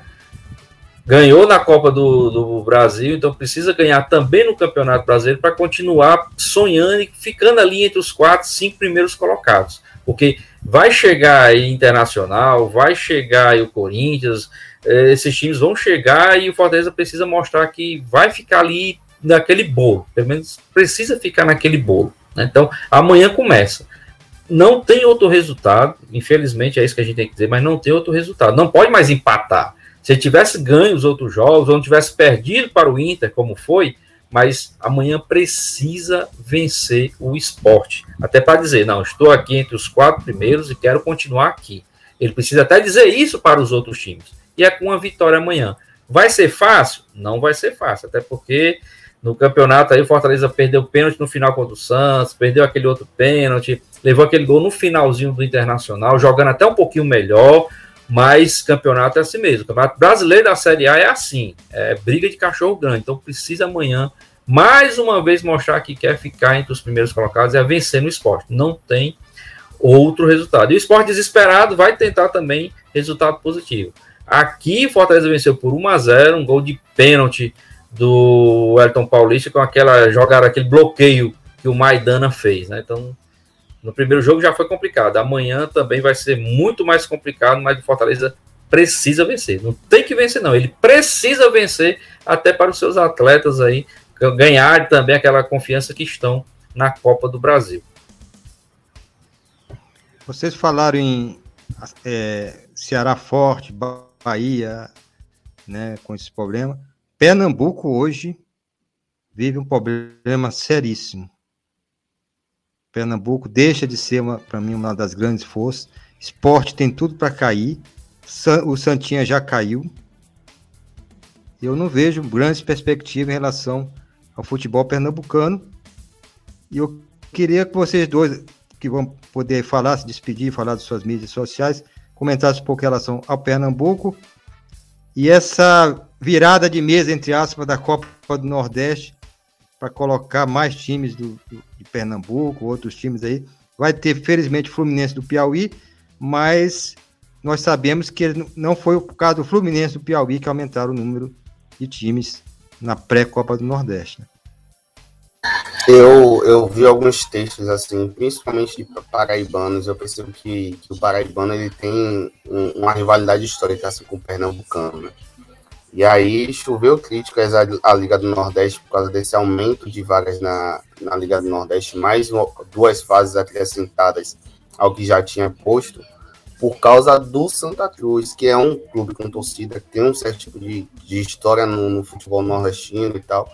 Mas você não pode mudar um, um, uma competição que estava dando certo para dar minutagem para algumas equipes, ou algumas equipes que são tradicionais na competição. É, eu acho que é bom porque, por um lado, a, acaba dando um calendário para alguns, alguns times que não têm esse calendário durante o ano. Mas, contrapartida para a consolidação da Copa do Nordeste, eu acho que fica um pouco frágil essa mudança repentina. Assim. Isso precisa ser discutido, precisa ver qual é a viabilidade daquilo para a competição, para os clubes envolvidos, precisa ser rentável financeiramente também. E aí a gente não sabe se todas as fases, todos os, todas as equipes participantes vão ganhar é, alguma coisa consideravelmente para ajudar a pagar suas contas e tal. E sobre o futebol de, é. de Pernambuco, é, até o Salgueiro, que era um clube que já foi para a Série B, eu lembro o Salgueiro jogando Série B contra o Bahia, contra o Vitória. Hoje o Salgueiro também não consegue ter algum tipo de acesso. O Náutico caiu de produção, estava jogando muito bem. Eu, eu sou um torcedor nordestino que eu torço pelo avanço da região e eu espero muito que é, algum time suba. Inclusive o CRB acabou de perder em casa para o Havaí. Isso é, é muito ruim. Mas é, evidencia que o futebol pernambucano está muito em declínio e que eles vão precisar se ajustar para isso não, não acabar prejudicando eles real. Outro exemplo, Leandro, tradicional, Central, maior, maior clube de, que disputa a Série D, foi vergonhoso, né? É, acho que Pernambuco ali tem que se reinventar, né? Principalmente o esporte, que está na Série A, tentar se manter para poder trazer os outros com ele, né? E já o Santa Cruz fica do outro lado da, da dessa equação, porque o Santa Cruz Tava sem série, chegou na série D, foi, foi subindo. Quando a gente pensou que ia engrenar, aí, aí não sei o que, que acontece lá, até porque a gente não, não tem condições de estar ali no dia a dia do, dos clubes, entender melhor. O degringolou de vez e está voltando à série D. É, sem falar os outros que você já, você já citaram, Central, e aí o Salgueiro, o Salgueiro que viu fazendo campanhas excelentes na Copa do Nordeste, né? E aí agora tá desse jeito também. E o principal, acho que o estudo de casa seria o Santa Cruz. Sem série, começou de novo, e agora tá caindo mais uma vez. Por quê? Né? Logo Santos, Santinha, tão querido e tão famoso aqui no Nordeste. Mas aí ah, o pessoal lá de Pernambuco tem que se reinventar e tem que ver onde é que está o principal problema, o calcanhar de Aquiles deles lá. Em relação à Copa do Nordeste, eu gosto de brincar, né? Tudo na vida é uma pilha, né? Tem o seu lado positivo e o seu lado negativo. Concordo com o Donato aí em gênero, número e grau. É muito bom para alguns clubes, né? Que vão ter calendário, ter jogos, vão aparecer. Mas a minha preocupação é com a competição como um todo. Porque a Copa do Nordeste, como está hoje, começou pequenininho, aqui no Nordeste, eu lembro que era o Esporte Interativo que fazia as coberturas só pelo stream. Aí hoje tem uma cobertura imensa, né? Chamou a atenção pela organização, pelo futebol apresentado. Então, hoje é uma das, principais competições do nosso calendário, né? Não só do Nordeste, mas do Brasil como um todo. E a minha preocupação, será que vai manter esse mesmo nível? Né? Será que nós não vamos também cair um pouquinho com esse aumento de fases aí? e tem que ser estudado, concordo com o Donato mais uma vez, como eu falei, tem que ser estudado direitinho, porque não a gente tem que sempre evoluir. Nossa vida é uma escada, a gente tem que subir, cada dia a gente sobe um degrau, não pode descer, não. É, é, eu me preocupo com isso, porque tá tão boa, o nível da competição tá tão boa, é, chamou tanta atenção, a gente vê pela cobertura da mídia, né? todo mundo quer cobrir a Copa do Nordeste. Então a gente espera que continue com esse mesmo nível. Eu já comentei aqui sobre essa Copa do Nordeste, até eu sou um pouco crítico. Sou daqueles que eu sou contra ranking. Eu acho que não deveria existir ranking. Mas existe, e eu acho que existe da forma errada. Eu acho que o ranking deveria ser geral. Não deveria ser para o Estado. Ah, tem que ter três equipes de Pernambuco? obrigatoriamente? Não. Mas isso mudou, você sabe, né, Natanel? Por causa do é. Ceará passou, agora é três do Ceará e três da Bahia. Pernambuco agora pois passa é. duas vagas. Aí, aí criaram esse problema, tiveram que mudar justamente porque Santa, Santa Cruz não entrava mais. E a última fase, fase de grupo, não foi alterada. Não vou mexer. 16 times, né? Você comentou, é, os 16 times que eh, começaram, a primeira eh, temporada foi com 16 times, depois teve a entrada do Maranhão e Piauí, que aumentou para 20 times. Aí diminuíram depois com essa questão da pré-série B. Eu, eu por exemplo, para mim tá bom porque o Moto vai disputar. O Moto não ia disputar. O Moto foi vice-campeão. Né? Quem ia disputar é o Imperatriz que caiu para a segunda divisão do Maranhense. Aí eu pergunto, será que o Imperatriz é melhor do que o Moto? Não é. Mas é questão de ranking, de, de federação, que eu acho errado. O ranking deveria valer para quatro, cinco equipes ali. E olhe lá, e não para todas as federações. Até porque possivelmente o moto deve passar do Vitória, do, do, quer dizer, do Imperatriz, ainda esse ano, possivelmente. Então, eu só tô, agora eles se basearam muito na questão, eu ficou muito parecido com essas copas que existem na Europa, que tem um monte de fase antes da fase de grupo, tipo Europa League, né, Champions League. Isso aí foi cópia, cópia absoluta disso aí, que tem um monte de time lá de, de países que a gente nem conhece disputando as primeiras fases até chegar à fase de grupo. E isso não é nenhum problema, eu acho, assim, mas que minimamente seja rentável e estruturado, porque a gente está vendo isso acontecendo em 2022, mas a gente não sabe se vai se manter assim em 2023. E a gente não sabe é. quanto é que esses clubes vão ganhar na primeira fase. Porque, tipo, há um deslocamento, você acaba dando uma atenção para aquela competição. E aí, se ganhar 200, 300 mil, tudo bem, mas se só ganhar esse ano, a gente vai criar uma expectativa no torcedor que acompanha a Copa do Nordeste, principalmente desses clubes que não têm um calendário mais, mais amplo durante o ano, para fazer uma tentativa para beneficiar clubes específicos, não vale a pena essa coisa. Eu tenho uma ideia que, tipo assim, é, os estaduais eles podem depender da Copa do Nordeste, e aí é, meio que vai criando uma Série B da Copa do Nordeste, alguma coisa assim, e que as fases seguintes sejam é, os melhores colocados daquela da, da Série B disputam as próximas fases do estadual, sacou? Para garantir um calendário maior do para alguns clubes que jogam Série C e Série D, e os clubes de Série A e Série B puderem focar em algo que tenha mais competitividade, porque isso faz um, uma cobrança maior aquele elenco e faz com que você, no segundo semestre, possa pensar, ó, a zaga precisa reforçar, precisa contratar em tal posição, porque você está jogando com equipes que disputam Série A e Série B e tem um, uma qualidade técnica mais avançada do que os outros, as outras equipes. Enquanto a partir dessas equipes de Série C e Série D, elas precisam de quê? De um calendário que não seja incógnita e que eles possam saber, ó, nosso planejamento do ano vai ser contratar esse atleta para ele ficar de janeiro até setembro, outubro, porque a gente vai ter calendário para isso. E aí hoje a gente tem um 13 da vida, que é um, um grande clube de, da Paraíba, que não passou de fase na Série D, não vai ter mais calendário. E aí o torcedor do 13 faz o que o restante do ano? Nada, é. acabou. E aí precisa ter uma reformulação. A Liga do Nordeste precisa entender o peso da responsabilidade que tem em organizar uma competição como a Copa do Nordeste. E as, as federações estaduais precisam entender que acabou, já deu. Não dá para você não pensar numa possibilidade de unir ao estadual à Copa do Nordeste. Precisa pensar, precisa articular, mas precisa ser algo consolidado, não pode ser teste. É, essa mudança para mim favoreceu as federações, Donato. Eu acho que foi, houve, houve pressão das federações estaduais porque, ó, você vê pelo ranking. Alagoas passa a ter três times na, no geral da Copa Nordeste, incluindo pré e grupo. Maranhão 3, Rio Grande do Norte 3, Paraíba 3, Sergipe 3, Piauí 3. O estadual virou importantíssimo.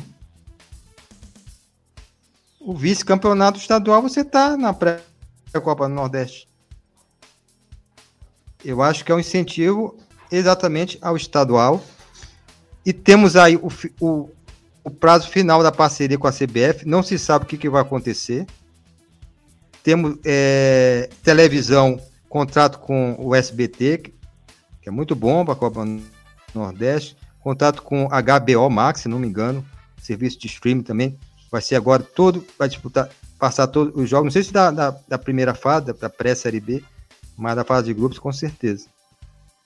E como você falou, tinha um esporte interativo que acabou, né? Eu me lembro do Esporte Interativo Nordeste, que passava campeonatos estaduais também. E teve o serviço de streaming da, do Nordeste, da Copa do Nordeste também, que é complicado. Então temos aí mais dinheiro para em tese para esses clubes. Resta saber como vai ser distribuído. Eu acho que vai ser distribuído só na fase de grupo. A minha, a minha percepção até agora é essa. Não vejo nenhuma notícia em relação à distribuição nessa pré-Copa Nordeste. Com clubes que estão parados, você falou, 13. O Retrô, que foi eliminado, vai jogar contra o Moto. Retrô, que é um time novo, esse aí tem dinheiro. Eu acho que até um time que vai, vai dar muito trabalho pro Moto. O Fluminense do Piauí também é um clube de mecenas. Fluminense do né? Piauí. Um tem dinheirozinho. O Fluminense do Piauí vai pegar o Imperatriz. O Itabaiana que foi eliminado vai pegar o Bahia de Feira. Jacuipense vai pegar o Atlético Cearense. Isso aí é confronto Série C e Série D. O Asa vai pegar o Souza, duas equipes que, que também estão eliminadas. O Juazeirense vai pegar o Central. E o River Equipe que quase caiu no Piauiense, quase caiu. O River escapou fedendo. Fedendo. Vai pegar o Lagarto. Ou seja, muitos times inativos aí que vão disputar essa pré-série B. Mas é. É o que temos aí para hoje. Vocês podem se despedir aí, Leandro, falar do, das suas redes sociais. Tem a, a voz né, do repórter e onde o pessoal pode falar contigo. Isso, é, eu agradeço aí o convite, viu, Natanael? Um, um prazer participar da, da live. A gente aprende muito, principalmente aqui com os clubes aqui do Nordeste. Nonata, que eu não conhecia, mas é um conhecedor profundo aí que deu para perceber do futebol nordestino e, claro, do seu clube de coração aí, o Vitória. E a gente está lá sempre pela Voz do Repórter. A gente convida aí para acessar o pessoal acessar o site da Voz do Repórter, www.vozdoreporter.com. A gente por lá temos o podcast Comenta na Voz, que vai ao ar todas as terças-feiras. É, temos um episódio novo do podcast Comenta na Voz. E eu até pedi permissão para você, que eu acho que vou transformar essa, essa live nossa aqui, vou transformar no próximo episódio do podcast Comenta na Voz. Então, se você perdeu aí o ao vivo ou tá ouvindo aí, vendo pelo YouTube, eu vou colocar também no nosso podcast Comenta na Voz essa live que a gente participou hoje aqui. E também lá, claro, a gente tem outras, é, outros programas, a rádio é bem eclética e a gente está sempre lá nas transmissões esportivas, principalmente envolvendo, no nosso caso lá, os times cearenses, né? O Fortaleza, o Ceará, o Guarani de Sobral e o Atlético Cearense que ainda estão por, por lá, já que agora Ferroviário e Floresta já estão de férias esse ano. Vão disputar só talvez no máximo a Fares Lopes, que é um, uma Copa nossa aqui do estado de Ceará. Então, a gente agradece mais uma vez o, o convite e quem quiser nos acompanhar lá pelo, pelo site da vozdoreporter.com. Muito bom, Leandro. Você realmente fica à vontade, pode colocar lá e vai ser muito bom até para divulgar aqui o nosso Totalmente Nordeste, que muita gente não conhece. Né, o canal, não sabe que existe esse canal, que é um canal que foi criado, para vocês terem uma ideia, eu, Thiago, Leandro, eu, teu, teu Xaraque, lá de torcedor do, do, lá do Santa Cruz e mora em Caruaru e tudo. Porque pouco se fala do futebol do interior. Nós queríamos também falar muito, ele queria muito falar do futebol do interior no Nordeste, tinha até um programa dele lá, Futebol no Interior. E fora do eixo, né? Porque muita gente fala, por exemplo, o Donato sabe, o Bahia é, é um clube muito falado, né? Esporte, Santa Cruz, né? Ceará e Fortaleza hoje na série, série A. E outros clubes aí ficam por fora, justamente por não ter essa visibilidade que a gente está tentando colocar aqui, inclusive falando muito de futebol piauiense, né, Potiguar e outros estados que não tem tanta visibilidade. E foi muito bom a tua participação, Leandro. Está convidado para quando quiser participar novamente aqui. E também agradeço o Donato, a participação dele foi ótima. E a gente é, só brilhantou. E pode divulgar também suas redes sociais. Eu, eu sou um cara que gosto muito de futebol no Nordeste. E sempre que me procurarem, pode, pode contar que eu vou colocar quem indicar para eu falar sobre futebol no Nordeste aqui, nas próprias suas redes sociais, de amigos e tudo. Nós estamos abertos aqui. Um abraço, Donato. Um abraço, Natanael. Fico muito contente. Eu gosto muito de consumir conteúdo nordestino, principalmente fora das capitais. É, eu aprendi muito com alguns companheiros companheiras que não torcem para clubes do CEPEBA, né, de Ceará, Pernambuco e Bahia. O quanto é difícil torcer para clubes como Sergipe, Confiança, Botafogo da Paraíba, Campinense, ABC e América, entre outros, porque a gente sempre teve alguns privilégios é, enquanto estrutura financeira mesmo. É, na época que o esporte disputava é, campeonato brasileiro no, no, Clube dos 13, Náutico e Santa Cruz não tinha apoio do Clube dos 13. Por isso teve um boom do esporte é, a nível estadual de conquista de, de títulos, entre aspas. Então, é, entender que nós sofremos um processo histórico é, diante do, do, futebol do Sudeste, mas aqui internamente também tem alguns processos históricos também isso precisa ser falado para todo mundo. É, enquanto torcedor do Vitória, eu torço para o meu clube, eu quero que o Vitória esteja bem, eu quero que o Vitória suba para a Série A, tenha uma estruturação, mas é, existe um sistema, e esse sistema ele precisa ser questionado. A gente tem um problema nas nossas metrópoles interiores, que é a questão dos mistos, isso tira a renda de clubes, isso diminui a cultura do clube naquele município, então naquele estado, e a gente sabe o quanto esse novo boom de streaming que a gente está vivendo é, dá muito mais visibilidade a alguns clubes do Sudeste para que esses nordestinos consumam mais esses clubes do Sudeste.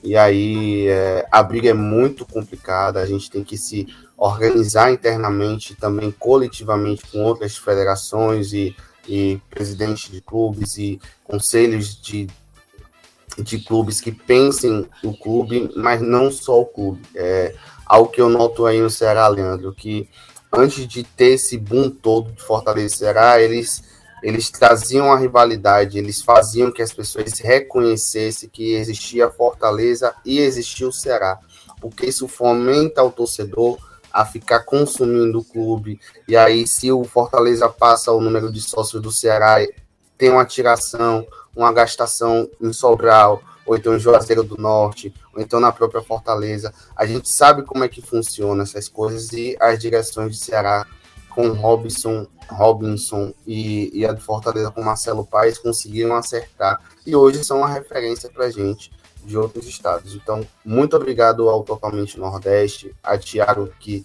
não pôde comparecer hoje, mas é um amigo pessoal meu, a Natanael, que eu já tinha conversado com ele anteriormente, porque a gente tem um grupo no WhatsApp de futebol nordestino, com a galera mais progressista. E aí, é, eu gosto e, muito. E pode me colocar de volta lá, viu, Dona? Vou colocar com certeza. Eu gosto muito de consumir as coisas do Nordeste. E, Leandro, você que faz parte de rádio, acho que a gente não pode deixar de falar o quanto a rádio é importante, não pode perder isso, porque a rádio ela é inclusiva para as pessoas que são deficientes visuais e elas fazem parte de uma história no futebol muito antes desse boom de globalização midiática. A rádio ele, ela precisa ser valorizada a todo momento. Os radialistas não podem perder é, suas audiências por causa dessas transmissões. E parabéns pelo que você faz e o quanto isso é resistência hoje em dia nesse mundo tão globalizado e cheio de streaming. Muito obrigado pela participação e que o avanço no Nordeste não seja só na, na, no eixo CEPEBA, mas como um todo nos nove estados. Eu sou apaixonado pelo rádio. Inclusive a camisa aqui não é da seleção, não, aqui é da PCD, que é da Associação dos Profissionais Cronistas aqui de rádio aqui do, do Ceará. É o, o Leandro é que gosta também, né, de jogar, né, Leandro? Você vê pela, eu gosto correr atrás de uma bolinha também, né? Já fui bom. É o que eu joguei muito também, futebol de salão, né? Ah, na minha adolescência. Não, não era futsal ainda, era futebol de salão. Então, eu consegui bolsas de colégio, joguei meu segundo grau praticamente com bolsas escolares, porque eu jogava no futebol de salão. Mas de vez em quando bate a bolinha de vez em quando, aí quando tem um tempo, tempo livre, né? Pois é, eu, eu gostei muito aqui da live eu acho que foi muito rico a gente falar sobre futebol é, baiano, cearense, que faz parte do CEPEBA, mas é aquela história. É, não adianta a gente ficar também discriminando. Eu sou contra essa coisa. Ah, se é Cepeba ou não é Cepeba. É tipo aqueles, ah, você torce para time da Premier League, você torce para time lá do de Portugal. Não, não importa. O importante é que realmente são todos nordestinos. E óbvio que os times do Cepeba acabam aparecendo mais. Eu sou contra que um clube, às vezes, como o esporte, que se coloca contra a Copa do Nordeste, acha que não, não pertence ao Nordeste, entendeu? Aí eu sou contra. Já tivemos um presidente lá do esporte, lá, Donato, que bate de frente com esse daí do Vitória, em termos de, de tudo aquilo que a gente sabe que ele faz. É o Abdias? É aquele, eu acho que era o Bitar também, aquele outro lá. O, o Bivar. Bivar. É, Andro Bivar. Andro Bivar. E isso é que não pode acontecer. Esses clubes, eles têm que incentivar a Copa do Nordeste. Vitória tem que incentivar, o esporte tem que incentivar, o Ceará tem que incentivar, o Fortaleza tem que incentivar. Porque se eles não incentivarem, o restante vai ficar para trás. Porque ah, o Flamengo, vamos convidar o Flamengo para disputar a Copa do Nordeste. Coisa ridícula isso, cara. Para que isso? Isso vai na contramão da proposta da Copa do Nordeste, inclusive. Se na a gente dá de, de, mão beijada ao Flamengo, o que a Copa do Nordeste representa pra gente, daqui a 10 anos o Flamengo participando não vai ter mais torcedor no Nordeste, não. E outra coisa, não. o Flamengo não tá nem aí para a Copa do Nordeste, o Flamengo não tá nem aí para os torcedores do, do Nordeste, não tá nem aí para o Ceará, Fortaleza, Vitória, Santa Cruz, não tá nem aí. O Flamengo só olha para o umbigo dele. Então, isso aí é ridículo, nem, é... nem pensar. Eu sei que, por exemplo, no meu estado, infelizmente, a maior parte da torcida é do Flamengo. No Piauí também deve ser do Flamengo. Lá na, na, na Bahia é, é, diferente. Em Pernambuco, talvez também não tenha tanto sido Flamengo, no Ceará. Mas nesses outros estados tem. Lá no Maranhão, se tem jogo do Flamengo, você não marca jogo do Moto Sampaio no mesmo horário do Flamengo.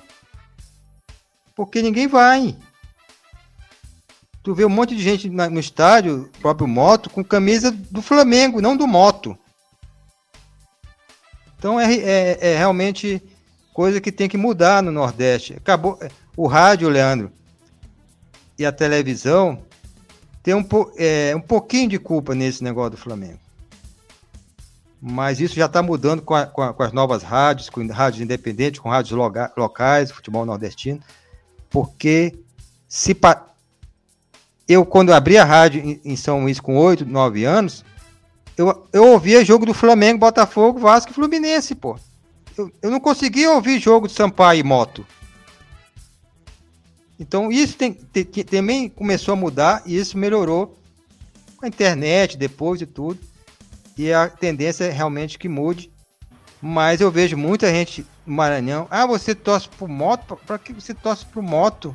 Pro Sampaio, se tem time melhor. Eu torço porque é o clube do meu estado, é o clube da minha paixão. Né? Eu vibro até, eu vibro até hoje com um a um com o Flamengo no Maracanã de Zico e, e companhia, pô. Gol do Nilton do Moto, Moto empatou com o Flamengo lá. E a torcida não acreditou. Mas é, é a realidade é essa. Entendeu? A gente uma eliminar coisa, um time desse, né? Uma coisa significativa, Natanael, é, eu fui em Fortaleza a primeira vez em 2013, depois eu fui em 2014 e depois em 2015. A diferença, como o, o cidadão de Fortaleza lidava com o futebol antes e depois dessa ascensão de Fortaleza era totalmente diferente. Se você viu algumas camisas do, do, do Flamengo na rua, principalmente ali perto do, do mercado municipal, então ali no Benfica, nessas regiões mais populares da cidade. É, hoje em dia você vê uma, uma condição totalmente diferente? Quando o futebol local ele avança, é, o torcedor, até o torcedor misto, ele acaba se curvando, porque é, tem alguns torcedores que eles são muito mais aqueles torcedores de bola na rede, sacou? Eu entendo, existe torcedor de bola na rede, é totalmente respeitável que nem todo mundo queira viver o clube intensamente com, com vida política e afins. Mas é, se, digamos, gente tem um acesso do Botafogo da Paraíba um acesso do Campinense, Pô, a Paraíba muda, as coisas mudam lá. O torcedor que só acompanhava Flamengo começa a ir pro Almeidão, pro Amigão, começa a viver o futebol local. Então, essa flexibilização que a gente percebe, pelo menos eu aqui em Salvador, em alguns lugares do Nordeste, do torcedor do Flamengo fora do Rio de Janeiro, é muito mais pela condição momentânea que os times estão vivendo da, da, da cidade, então do estado. Se a gente tem um avanço de, sei lá, o River voltar para a Série C, o Altos não cair, a condição no Piauí vai ser diferente. Se o Maranhão da vida ressurge, ganha dois, três títulos em cinco anos estadual, ele rivaliza com o Sampaio Moto. Aí tem o Imperatriz que, que teve um acesso, caiu agora, mas enfim. Sacou? É, por isso que é importante a gente ver um crescimento significativo nos clubes do Nordeste. Porque isso desmonta uma estrutura que não tem como se dar, velho. Não tem como você manter um torcedor que não vai para estádio. Não tem. Futebol é estádio. É você passar por uma banca que você conhece um torcedor rival e você gastar com ele, resenhar sacou? Tem o trabalho que você gasta com alguém quando o time rival perde. E a cidade para no dia de, de, de clássico, pô. Eu fui em Fortaleza no dia de um clássico rei. No dia seguinte, a cidade só falava do clássico rei, pô. São coisas da nossa cultura. A gente cresce, nasce vivendo isso na escola, na faculdade, no trabalho. Então, é muito importante para que a gente consiga avançar fazer esse questionamento também é, dessas questões de torcedores que não vivem, sacou? Mas antigamente eu tinha uma condição de apontar criticando, hoje em dia não. Que convencer levando para estádio, vamos falar sobre a realidade, sacou? É, tem plano de sócio no Flamengo que é, o torcedor nordestino pague menos, tem gente na política do Flamengo que é nordestino, sacou? Não tem, não, não há uma ligação como o Leandro acabou de falar, o Flamengo não se importa com o torcedor nordestino. O torcedor nordestino é só audiência financeira que ele recebe, e apenas. Eu é. mesmo, eu comecei, eu comecei a acompanhar o futebol na Copa de 82, eu lembro bem. Eu era pequenininho, comecei a ver futebol na Copa de 82.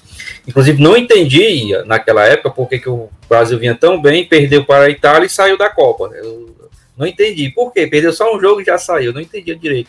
E naquela época o Flamengo vinha campeão mundial, jogadores na seleção, era o melhor time do Brasil mesmo, né? E eu, eu torci Flamengo. E hoje, é, vamos dizer assim, ainda torço Flamengo. Mas hoje, primeiro, é Ceará, primeira Fortaleza, primeira Ferroviário.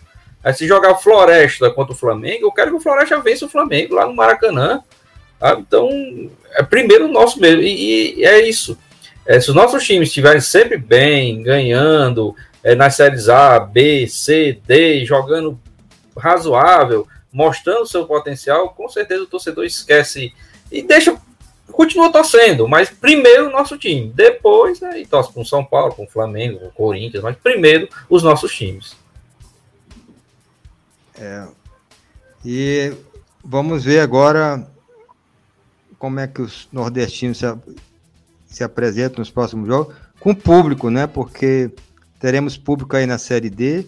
O Moto, inclusive, já falou que vai vender 5 mil ingressos a preços, eu diria, um pouco exorbitantes para o nível da, de, de, né, o torcedor ganhando mais. O que o, a torcida no Moto ganha no Maranhão é micharia. Agora, pode vender 100, 200, 300, 400 reais o ingresso eu acho um verdadeiro absurdo, absurdo. O que acaba afugentando um pouco, né, Donato? Não sei como é que é aí na Bahia, mas aqui o cara prefere ir pro bar, beber e assistir jogo do Flamengo a pagar 200 reais para assistir um jogo do Moto no Castelão ou no Gil Santos. É isso. É... E também é uma cultura em torno disso, né? Promoções em bares, ou então aquele amigo que sempre vai no bar e chama, ou então uma menina que ele quer ficar e tal. E aqui é, eu acho que vai voltar como está voltando. Os sócios vão ter prioridade. Não sei se vai abrir para vender ingresso no momento, porque não sei exatamente a condição. Tipo, o Vitória hoje tem 4 mil sócios. Se liberar só 5 mil, eles vão vender uma quantidade específica de, de ingresso. Mas quem vai ter prioridade para ir para o jogo do Vitória vai ser sócio.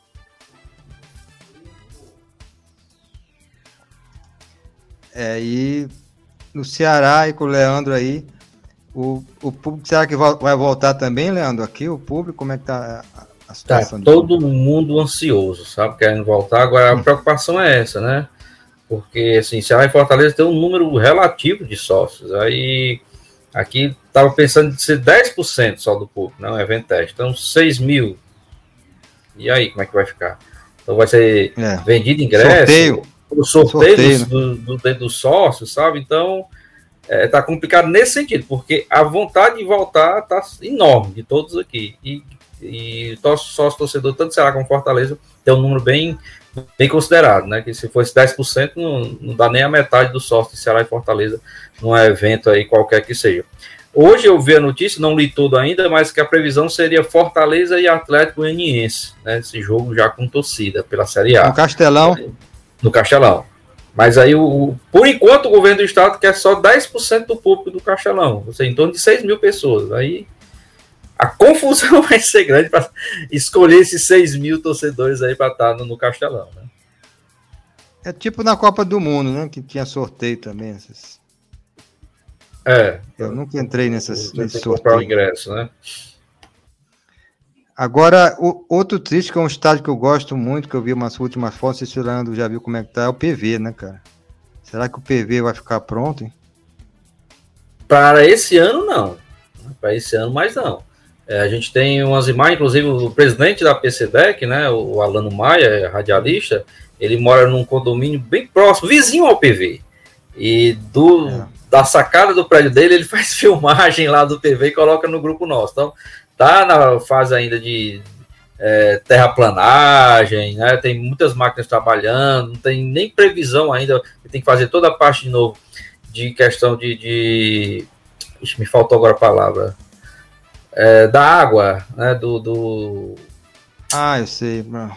Esqueci o nome. O, esco o escoamento da água, né? Escoamento, exatamente. Para depois é, ainda vir com a grama ainda. Tá certo que a gente sabe que com a tecnologia de hoje é mais rápido, mas para esse ano o PV não tem condições nenhuma mais. Então, é, a gente torce para que no, no, início do Campeonato Cearense, né, no início de janeiro, tenha pelo menos condições de nós termos o PV de volta, que é, é tão agradável, que mora bem próximo ao PV também, é um estádio bem aconchegante, ah, é. bom. E, e é espero ótimo. que no início do Campeonato Cearense, no próximo ano, a gente já tenha um PV de volta. Eu gosto mais desse jogo no PV do que no, no Castelão. Eu também. Eu assisti Floresta e Moto lá. E eu na, não tava, eu tava ali, tinha uma pequena torcida do Moto, mas muitos torcedores do Floresta. E é muito agradável assistir jogo ali. Jogo do Ceará Caçadores, também futebol americano. PV realmente. E é um estádio histórico, né? Que, que é, tem muita história aqui no futebol cearense. E eu espero que se recupere aí, como outras grandes. O Nilzinho Santos, eu, eu fiquei muito feliz quando voltou, ficou muito tempo parado, Nilzinho Santos. É um estádio também que a torcida do Moto adora, abraça, porque é, é tipo um caldeirão. Não gosta de jogar no Castelão. Castelão é um estádio muito grande, muito ruim.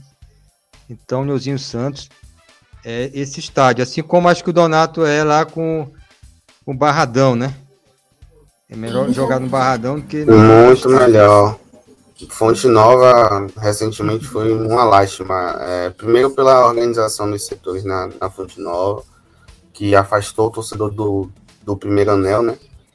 E a organização não, não faz parte da cultura de torcedor do Vitória. A gente está acostumado com, com arquibancada sem cadeira, com com aquilo que é mais o futebol amador mesmo, sacou? Aquele futebol de domingo e tal. É, é mais cultural da gente isso do que uma organização, aquele negócio modernizado. Dá não. Ah, não. E, tu, e modernizar e tudo caro, né? Porque lá no, no PV você compra um lanche, um lanche lá, um cachorro quente baratinho. E nessas arenas não, é tudo gourmet, tudo caro. O Barradão ainda tem os lugares certos. A gente sempre é. come é. na tia do Acarajé tal. E aí lá fora tem um lugar que a gente sempre bebe, no churrasquinho de tal pessoa e tal. É, e hoje o Vitória é patrocinado pela Brahma. E hoje tem promoção. Você carrega o, o, o, valor que você quer no cartão do sócio. Aí não precisa ficar pegando dinheiro em espécie. Hoje em dia tá tudo muito melhor, assim. E aí, sei lá, eu sinto que o Caldeirão é muito mais próximo de do, do, do, do, campo, assim, o torcedor se abraça, não tem aquele negócio de precisar ah. sentar. Você vive o que é arquibancada, de fato, nesses estados estádios menos arenas. Eu tô, eu tô feliz aqui que o Moto não vai jogar no Frasqueirão. Vai jogar na Arena das Dunas, que é bom pro Moto. Mas quem joga no Frasqueirão é o ABC, geralmente, né? É o ABC. Só que Frasqueirão é, é mais estádio raiz, como você falou, né? Mais Hum. caldeirão. A Arena das Dunas é pior pra mim do que o Castelão. Pense no estádio que a torcida nem aparece. É É, é, é, é praticamente aquele mesmo modelo de arena, né? Tudo é, é, é- Parece que você tá jogando no mesmo local. Não, não muda muito, não. Até a torcida fica mais longe, tudo. Como o Fortaleza vai jogar amanhã lá em Pernambuco, né? Foi até melhor pro Fortaleza, nesse sentido, né? Sai, Melhor. não temos torcida, né? Mas Ah. sai do, do caldeirão e vai para essa, essa, essa arena aí. É drenagem, Natanael. Era a expressão que eu estava esquecendo É a para fazer a drenagem. drenagem lá no PV. Mas bem que o Ceará tá lutando também para colocar o vovozão, né, o Carlos de Alencar Pinto, Ah, sim. como um estádio que dá para o Ceará utilizar. Eu não sei se vale a pena hoje, né? Seria mais interessante. Esse é raizão PV. mesmo, viu? É, o vovozão, né? Que é o Carlos de Alencar Pinto, eles estão fazendo algumas é, reformas ver se consegue levar algumas coisas lá. Arquibancada de, de cimento também, baixinho. Isso. Já tem um ginásio, né? Ele já É. tem um ginásio lá. Aí quer também agora um estádio lá. Eu fui muito lá com meu filho. Meu filho até chegou a treinar com futebol americano, que tem o Ceará Caçadores e tudo. Então, lugar muito bonito mesmo, vovozão. E o América vai experimentar o Nilzinho Santos. Caldeirão Nilzinho Santos é bravo. Chegou, chegou lá, você tem que jogar bola, viu? Não é fácil ganhar do moto lá no, no Nilzinho, não. O Moto tá, tá confiante, assim. Eu acredito que quem passar aí tem muita chance de subir. O Moto ou o América. Um dos dois passar vai brigar É, bastante. Vai depender muito do resultado da manhã, né, Donato Leandro? Se o Moto perder amanhã 2 a 0 já, já complica. Mas se ele conseguir um empatezinho, eu acho que o Moto fica bem próximo. O Moto eliminou o time com a melhor campanha da Série D, o Castanhal, que não perdia pra ninguém, pô. Aí, todos os times desse, do grupo do Castanhal foram eliminados. Ou seja, primeira fase é, é uma coisa, mata-mata é outro campeonato, mata-mata é outra coisa. Exato. Muda é, tudo, muda tudo. a gente tava falando no início. é. Os papões aí do, do primeiro, da primeira fase praticamente caíram todos. né? Só o Guarani que ainda tá se- se segurando aí já perdeu hoje, né? Espero que não perca. É, Ganhe na próxima partida. Mas, também, Guarani é, os papões aí estavam caindo todos. É isso aí, muito obrigado a vocês aí, rapaz, a participação. Quero destacar também aqui nos comentários. O Ronald Pinheiro participou já com a gente aqui numa live e vai participar novamente. É um grande Ronald Pinheiro, radialista lá. Eu sou apaixonado pelo rádio, Leandro. Eu não sou jornalista, não sou radialista. Eu sou da área jurídica, né? Mas meu sonho era sempre trabalhar com esporte. E se eu fosse trabalhar com esporte, seria jornalismo ou rádio. Então, por isso que eu tenho essa paixão, comprei até esse microfone aqui. Minha paixão é em relação ao rádio, transmitir, co- comentar. Já participei do, do comentário do Guarani Sobral com Imperatriz, um jogo em que a lua era 50 graus, né? Na sombra. Na sombra. é.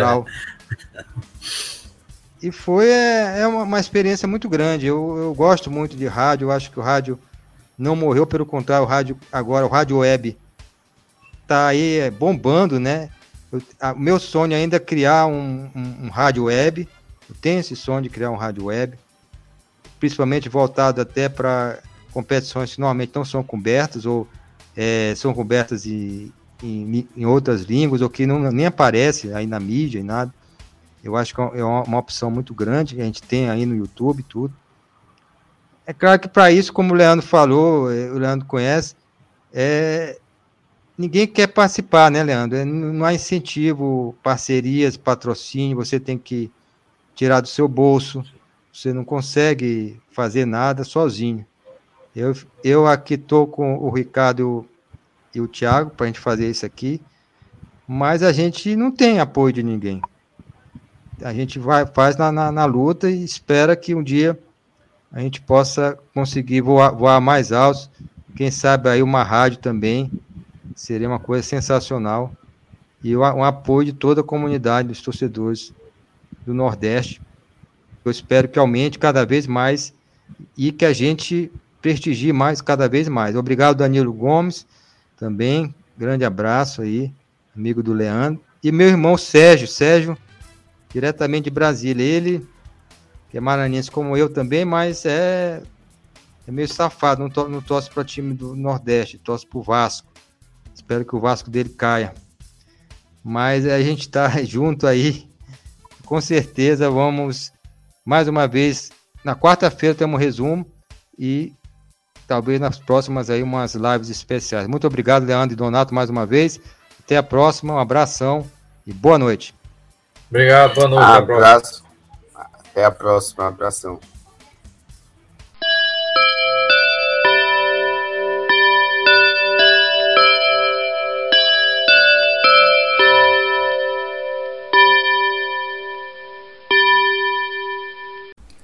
Muito obrigado por ter ficado conosco até o final do nosso episódio do podcast Comenta na Voz. Divulguem para os seus amigos em suas mídias sociais, para a sua família, enfim, faça crescer aí a audiência do podcast Comenta na Voz. Ele que está além do site da Voz do Repórter, www.vozdoreporter.com, também está no meu canal no YouTube, canal do Leandro Souza, como também nas plataformas de podcast aí que você já conhece, no Spotify e também no Google Podcast. Dá uma procurada lá no podcast Comenta na Voz. Muito obrigado a todos, compartilhem e até o próximo episódio, se Deus quiser.